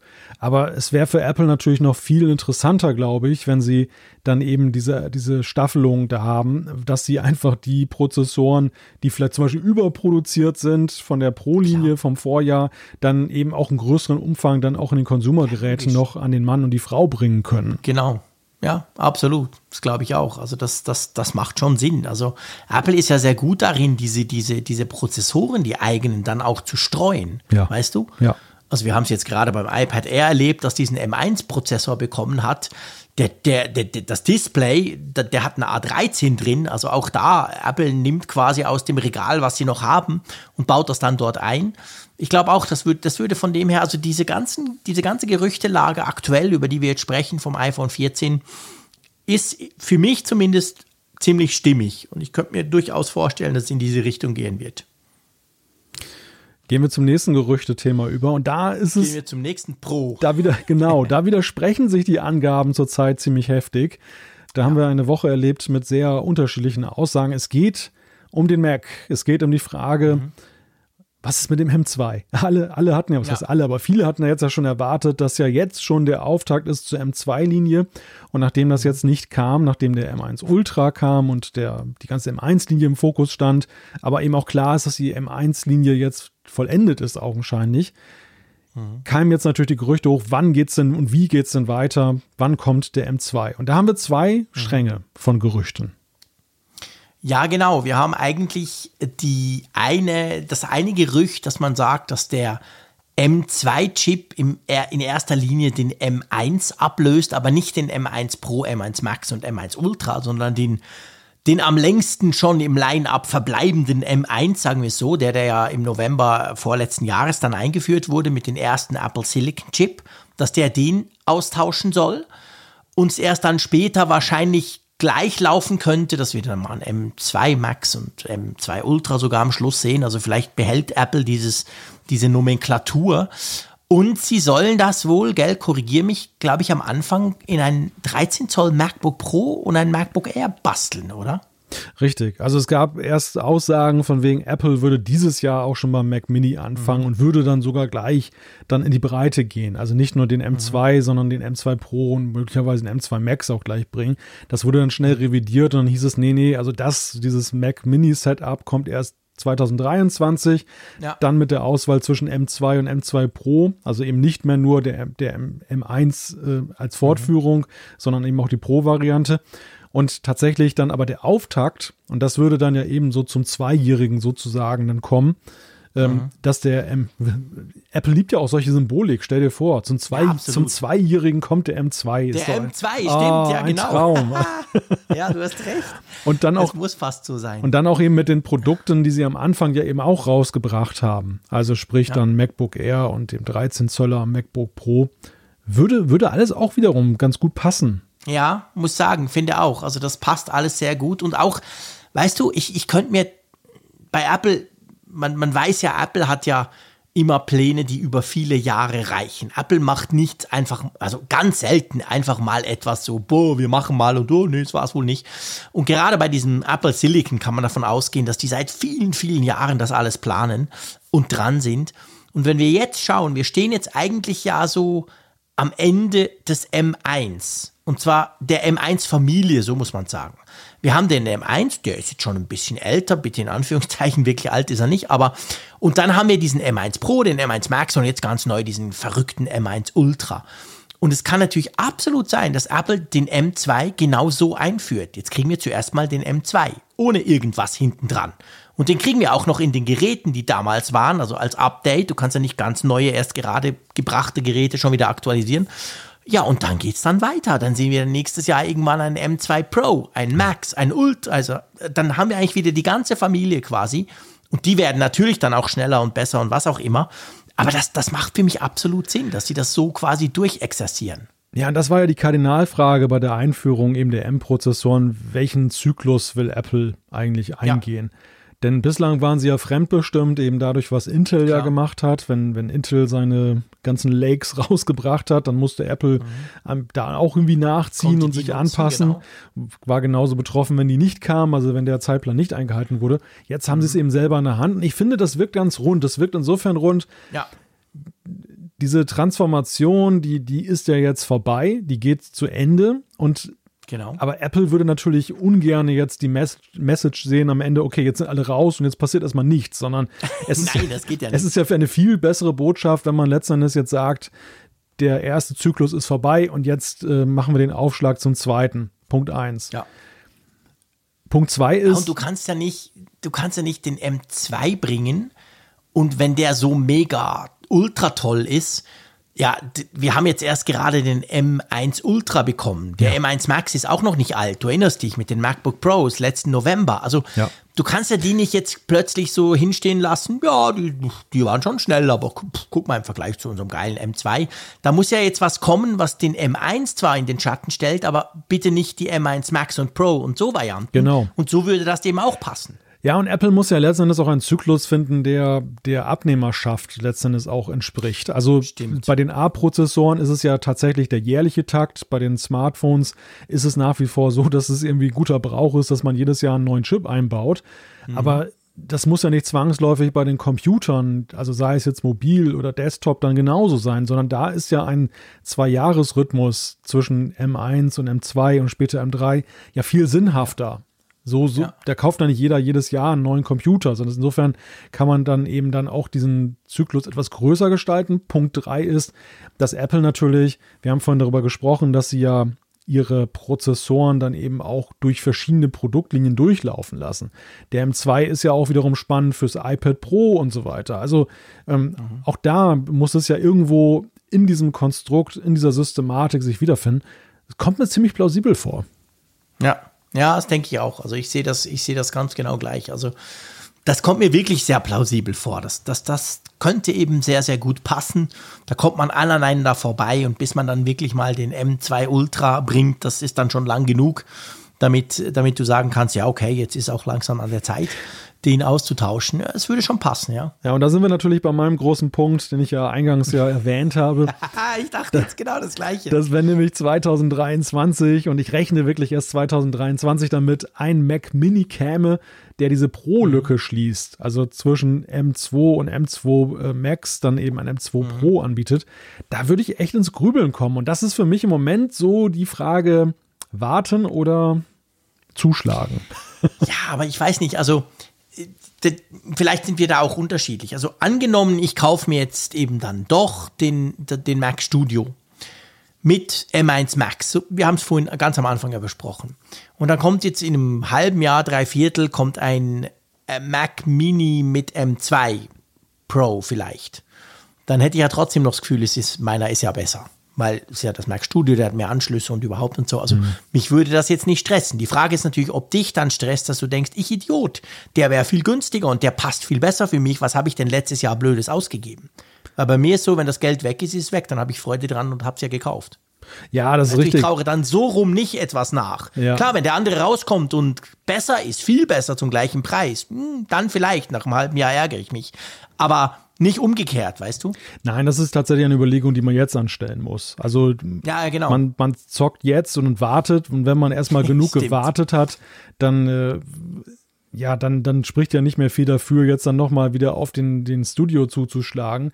Also ja. das ist ja eben auch wiederum der Punkt, wo jetzt eben diese Lieferzeit so mit reinspielt. Eigentlich muss die Entscheidung mhm. jetzt, für den Studio muss die Entscheidung jetzt getroffen werden. Und eigentlich muss er auch relativ schnell hier auf dem Tisch stehen. Ja. Dann ist genau. die Sache geritzt und da gebe ich dir recht. Dann, dann, äh, dann ärgert man sich einfalls darüber, dass man so viel Kohle ausgegeben hat, weil man irgendwie überzogene Vorstellungen hatte. Aber nicht, mit, ja. nicht im Vergleich. Diesen Vergleich zieht man dann nicht genau. mehr. Das sehe ich absolut genauso.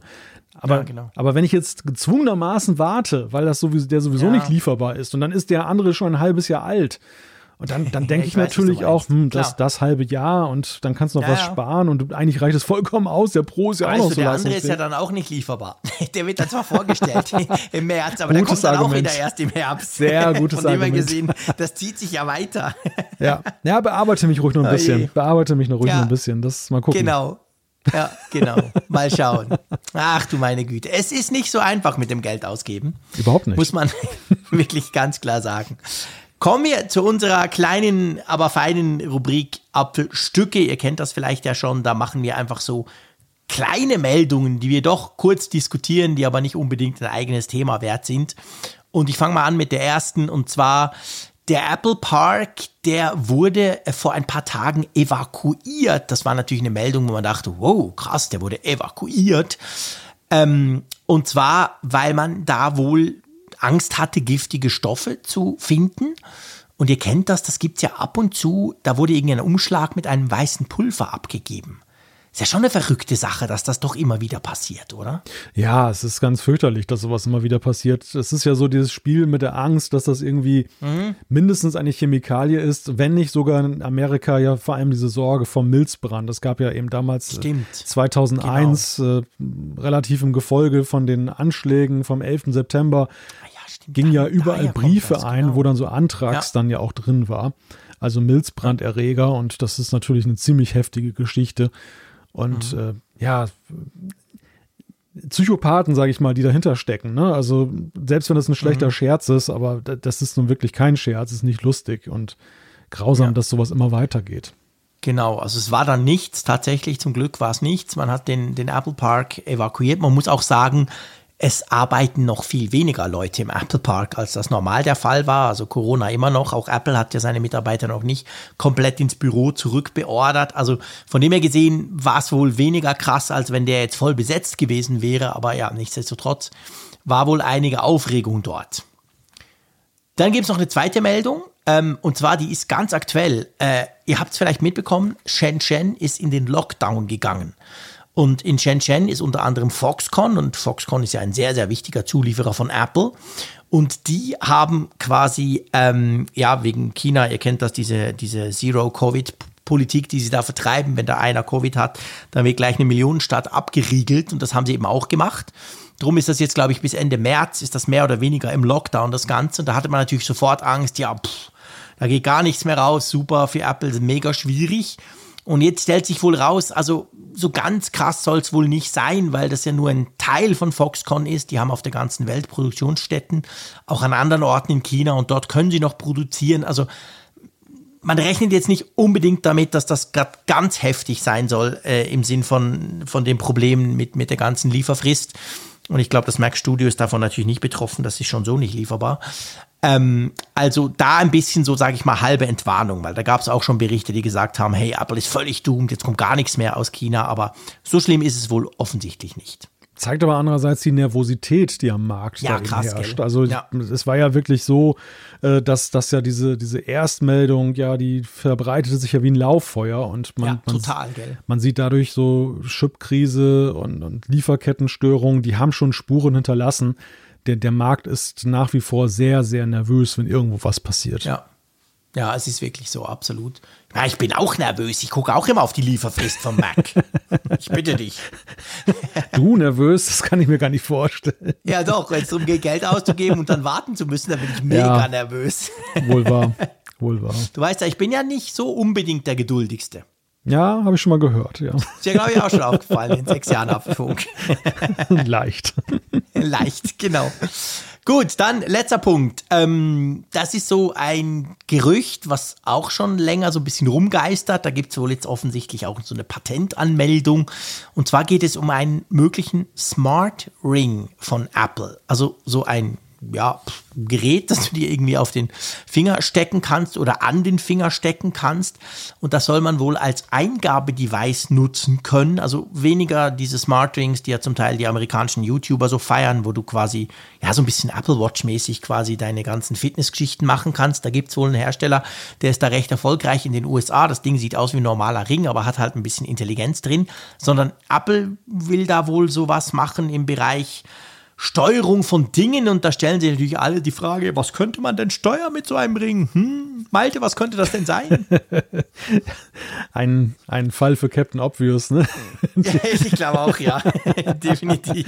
Ja, also das geht natürlich ganz klar dahin, dass es dann eben ein Steuerdevice sein könnte für eine wie auch immer geartete AR-VR-Lösung, die ja eben genau. spekuliert genau. wird, weil die, die Idee, so, so ein Gerät an der Hand zu haben, ähnelt ja eben sehr dieser schon heutigen Steuerung. Du hast ja meistens die Brille auf, ja. die hat Sensoren zwar, wohin du guckst, aber gleichzeitig hast du immer so ein Ding irgendwie in, in der Faust sozusagen, das dann eben wie so eine Art Maus oder Zeiger dann eben auch als Steuerungsinstrument gebraucht wird. Da wäre so ein Ring mhm. viel eleganter natürlich dann. Ja, ja, absolut. Das ist genau der Punkt. Also das könnte natürlich durchaus funktionieren, muss aber auch nicht. Wir haben es ja oft schon gesagt im Apfelfunk, also so Patentgeschichten, äh, die darf man nicht immer für bare Münze nehmen. Das heißt nicht, dass das alles auch immer realisiert wird. Aber ja, mal schauen. Genau. So. Wollen wir zur Umfrage der Woche kommen? Ja, die Umfrage der Woche. Wir haben euch letzte Woche gefragt, wie bewertet ihr denn das Apple März Event 2022? Wir hatten ein wenig darüber gesprochen und wollten natürlich dann eben ein wissen. Wenig. Ein, ein klein wenig. Und ein klein wenig. knapp 2000 Teilnehmer und äh, ein relativ positives Stimmungsbild, muss man sagen. Ja, sehr, allerdings. Also 51 äh, Prozent haben gesagt gut, dann 20 Prozent sehr gut. Also wir sind beinahe von drei Vierteln, die gesagt haben, hey, gut oder sehr gut. 18 Prozent mittelmäßig, 6 Prozent weiß nicht, keine Ahnung, haben es noch nie mitbekommen. Und 3% nicht so gut. Das sind wahrscheinlich die, die sich ärgern, dass es keinen iMac mehr gibt, einen großen. Und 0,8% schlecht. Ja, also positiv, sehr positiv, würde ich mal sagen, oder? Ja, und auch außergewöhnlich positiv, weil am Ende war es ja mhm. schon so, dass es ein Event war, was sehr spezielle Zielgruppen angesprochen hat. Das, das SE ja. ist ja nun nicht das iPhone der, der Hauptlinie, das, das iPad Air ist sozusagen der kleine Bruder der Pro-Linie und ähm, die Macs oder ja, die, die Macs haben ja jetzt auch eine sehr spezielle Klientel angesprochen. Insofern hätte ich mir mhm. vorstellen können, dass die Leute vielleicht von ihrer Bewertung jetzt nicht so unbedingt vom technologischen Standpunkt herkommen, sondern eher ja. das so sehen im Sinne von Betroffenheit. So, ich, mhm. ich brauche keinen von diesen, ja. keines von diesen Produkten. Und dass sie dementsprechend dann zu einer vielleicht schlechteren Bewertung kommen, weil letzt, das letztjährige mhm. Event, wenn du das mal zum Vergleich siehst, das war ja viel breiter aufgestellt. Das hatte ja noch Stimmt. viel mehr äh, angesprochen. Ja, die AirTags genau. und so weiter. Also das, das, genau. hat, das hatte ja nun auch wesentlich ja. mehr da. Ja, ja schön. Aber der Mac ist halt ein Sympathieträger. ja. Äh, ich meine das jetzt total ernst. Ich meine, das hat der Zeier nach Jahren auch langsam mal gemerkt. Es ging zwar relativ lange, aber er hat inzwischen auch begriffen, dass das eigentlich eine coole Kiste ist. Ja. Und ich glaube schon, dass das natürlich viele Leute interessiert. Ich will nicht sagen, dass, dass alle unserer Hörerschaften Mac haben, absolut überhaupt nicht. Aber ich glaube schon, das ist einfach ein Gerät, das ist recht positiv besetzt. Das ist zwar auch teuer, aber zeigt so, was möglich ist. Es sieht cool aus, eigentlich ein toller Rechner. Und wir, wir kriegen ja auch immer wieder Zuschriften von Leuten, die sagen, hey, also seit ich da mit Mac arbeite, ist schon cool und so. Kaum jemand einer, der sagt, nee, also mit Mac komme ich nicht klar und so. Plus wir haben ja noch das iPad Air bekommen. Also es war ja mhm. nicht nur ganz komplett Mac-lastig, wir hatten ja immerhin noch ein neues iPad, auch wenn das zumindest in meiner Wahrnehmung so ein bisschen unterging. Aber ja, Nee. Ja, ich, ich glaube aber auch, dass diese ganze Mac-Geschichte, also jetzt im Speziellen diese Apple Silicon-Entwicklung, äh, mhm. auch ein Ereigniswert für sich hat. Das ist jetzt nicht nur die ja, Frage stimmt. der Betroffenheit, ich will diesen Mac stimmt. haben, sondern du bist Zeitzeuge. Du bist Zeitzeuge eines ja. Technologiewandels, einer, einer, ja, sag mal, Apple geht allen anderen davon in dieser Prozessorentwicklung. Das ist im Grunde genommen so wie der erste Flug zum Mond und du willst ja deshalb auch nicht gleich eine Rakete kaufen. Man, du, du ja. freust dich am Ereignis, dass du, ja, ja. Genau. du bist dabei. Was machbar ist. Ja, du bist, du bist dabei. dabei. Genau. Mhm. Genau. Stimmt. Und die Rakete ist sowieso gerade nicht lieferbar. Ich weiß nicht, ob ich schon gesagt habe. um den wunden Punkt nochmal zu berühren. Ja, ja, ich merke schon. du merkst, es lässt mich nicht los. Ähm, so, du, ähm, wir haben natürlich auch eine Frage dieser Woche, oder?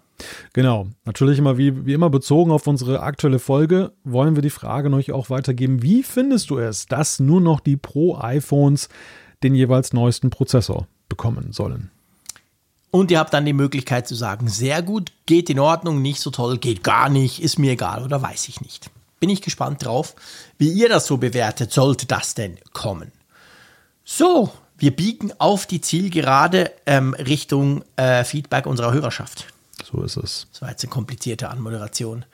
Wir sind beim Feedback, liebe Leute. so ist es einfacher, genau. es ist viel einfacher. Das Feedback ist zum Glück nicht ausverkauft. Wir bekommen ja weiterhin sehr zahlreich von euch Zuschriften. Ja, großartig. Also ganz herzlichen Dank dafür. Auch wenn ne, es natürlich am Ende des Tages immer nur einen Bruchteil in die Sendung schafft. Also ja, lasst euch nicht irritieren, so. dass es hier immer nur zwei Zuschriften gibt. Es gibt viel, viel mehr da draußen. Genau, und wir lesen alle. Das und ist vielleicht auch ganz, alle. ganz wichtig. Ja. Also ja. es ist nicht so, dass wir es lesen und alles für Mist befinden und nur die tollen quasi Nein. äh, beim Feedback landen. Überhaupt nicht nicht. Wir lesen wirklich alles, wir lernen auch immer wieder viel.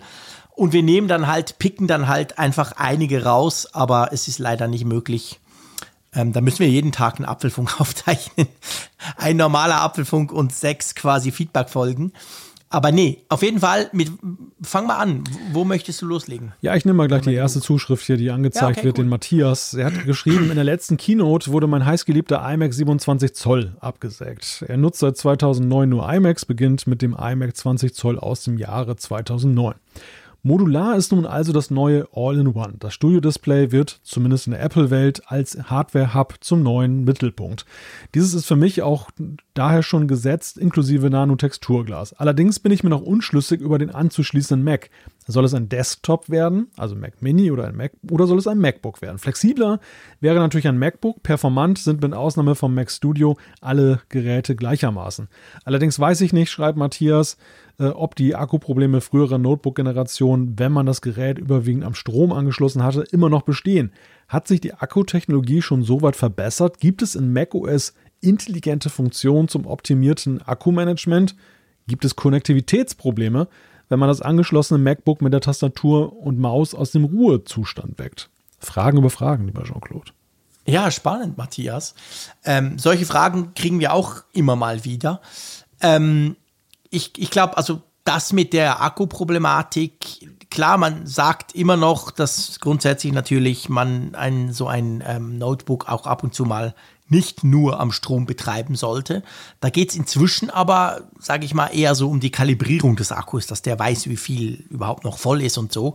Aber weniger, dass der wirklich kaputt geht. Also ich, ich kann zum Beispiel von meinem Büro aus sagen, ich habe ja doch viele Jahre im Büro gearbeitet, bevor ich dann quasi ins Homeoffice gezügelt bin da war es so, wir hatten ja auch Macs, wir hatten MacBook Pros und die waren natürlich logischerweise immer eingesteckt, aber wir hatten eigentlich nie Probleme. Und wenn ich die IT habe ich dann auch mal gefragt, du sag mal, ist nie ein Problem und wie ist eigentlich bei Windows? Weil wir haben entweder Windows-Laptops oder Macs. da hieß es dann immer, nö, bei beiden, also das, das Management macht das eigentlich so inzwischen, dass da nicht ständig quasi reingeladen wird und dann ist der Akku irgendwann mal tot. Da musst du dir, glaube ich, nicht so Sorgen machen.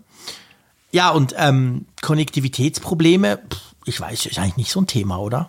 Das kann man inzwischen mit den MacBooks ja recht gut machen, oder? Ja, wüsste jetzt so auch nicht. Zustand wecken und so. Ja, also da sehe ich kein Problem. Der einzige Punkt, der halt ist, das habe ich selber gemerkt und ihr seht, der Kreis schließt sich in dieser Sendung immer wieder auf das, was Malte am Anfang zu meiner Konfiguration gesagt hat.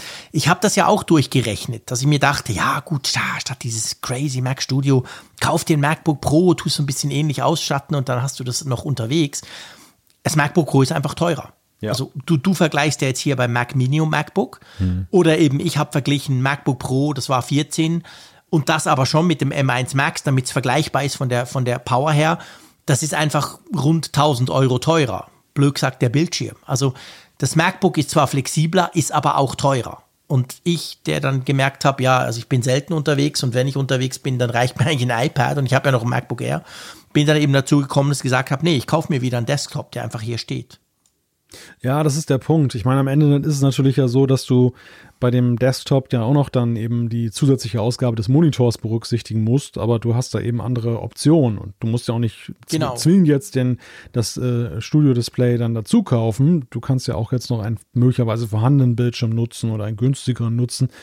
Während eben beim Notebook musst du das ganze Paket ja nochmal eben kaufen und dafür hast du dann meistens dann eben noch eine, ja, das ist, klingt blöd, aber schlechtere Ausstattung, eine weniger leistungsfähige Ausstattung, mhm. als du jetzt eben beim Desktop für das gleiche Geld haben kannst. Ja, diese Unterschiede sind zwar kleiner geworden, vor allem seit, seit den Apple Silicon Chips, aber es ist natürlich grundsätzlich so. Also wenn ich mir zwei Terabyte einbaue, zum Beispiel die SSD, ist die beim Mac, bei, beim Mac Studio ein bisschen günstiger, als es beim MacBook Pro ist zum Beispiel. Also das zieht sich dann so ein bisschen durch bei der Konfiguration. Genau. Aber grundsätzlich, also ich sag mal, technisch spricht nichts dagegen, dass du dir so ein MacBook holst und dich dran erfreust, dass das natürlich viel ähm, universeller einsetzbar ist, als wenn du hier so einen Desktop-Kasten rumstehen hast. Ja, der Psychologe in mir, der sagt natürlich, dass Matthias ja eigentlich seine Fragen so gestellt hat, dass er die Entscheidung für sich schon getroffen hat. Er möchte eigentlich lieber ein MacBook haben. So ein, ja, natürlich. So, so, ein, so ein richtiger Desktop-Guy hätte andere Fragen gestellt. genau. Sage ja, ich jetzt guter mal. Punkt. Da hast du recht. Absolut richtig. Stimmt.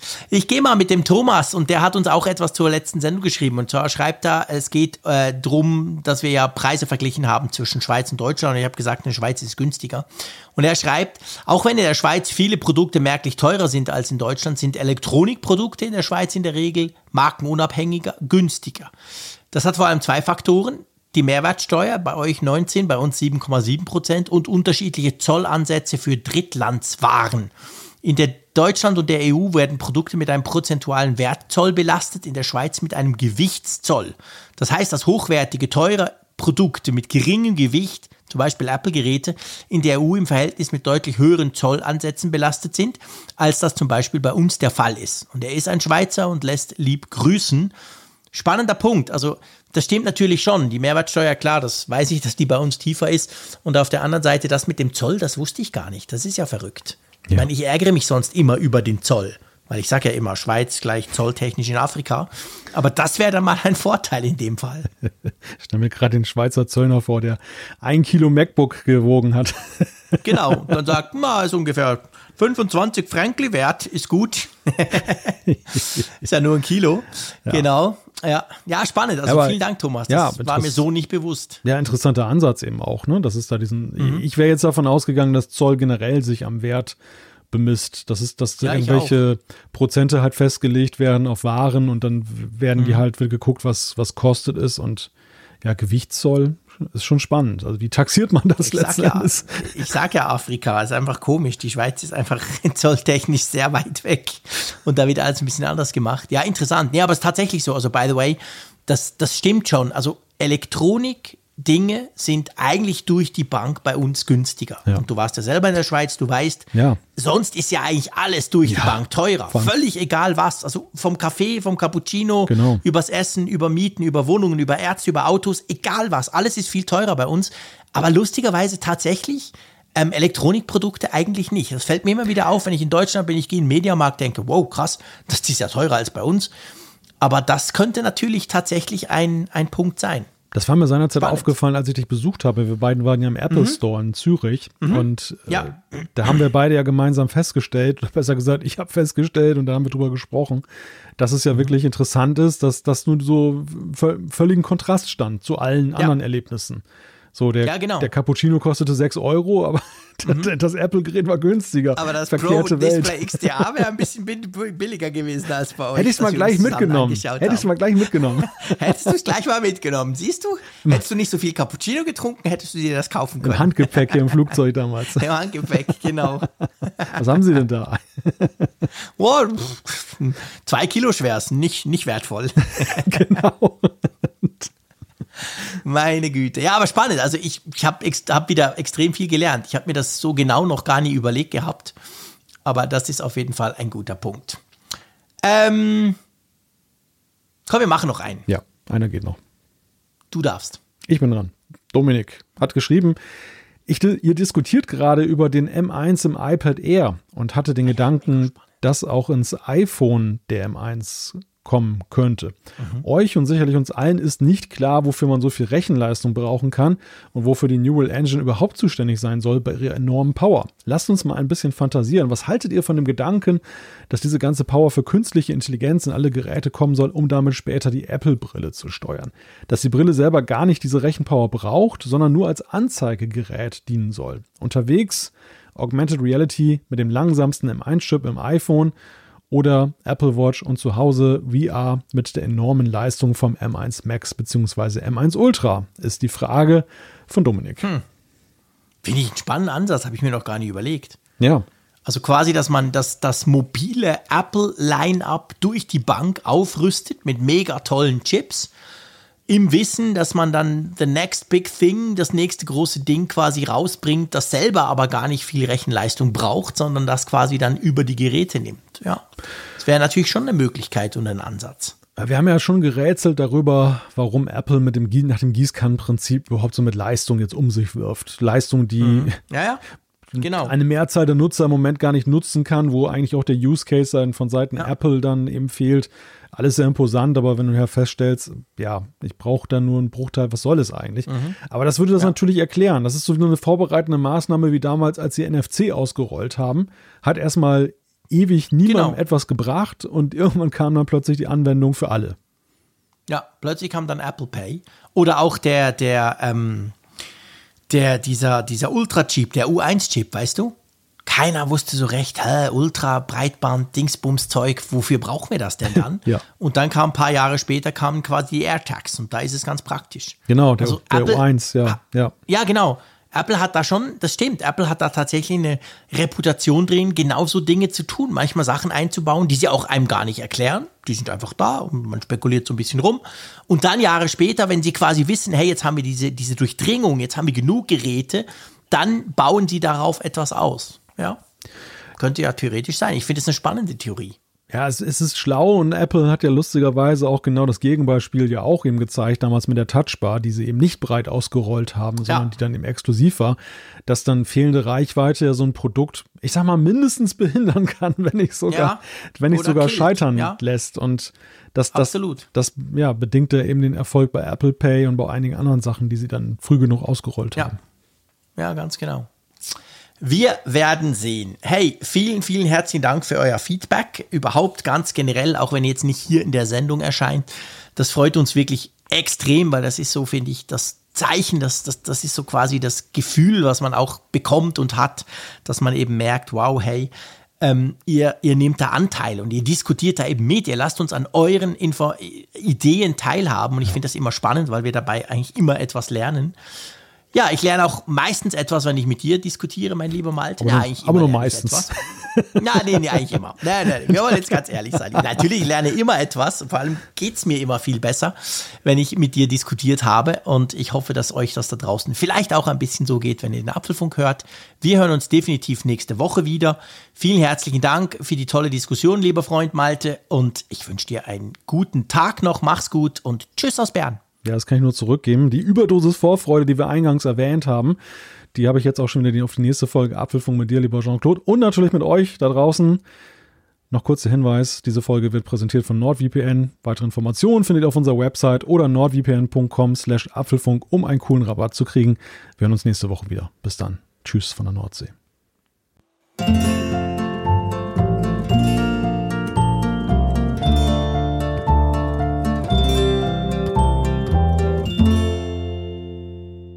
Auf Empfang mit Funkgerät, der App zum Apfelfunk. Lade dir jetzt Funkgerät für iOS und Android kostenlos im App Store und bei Google Play.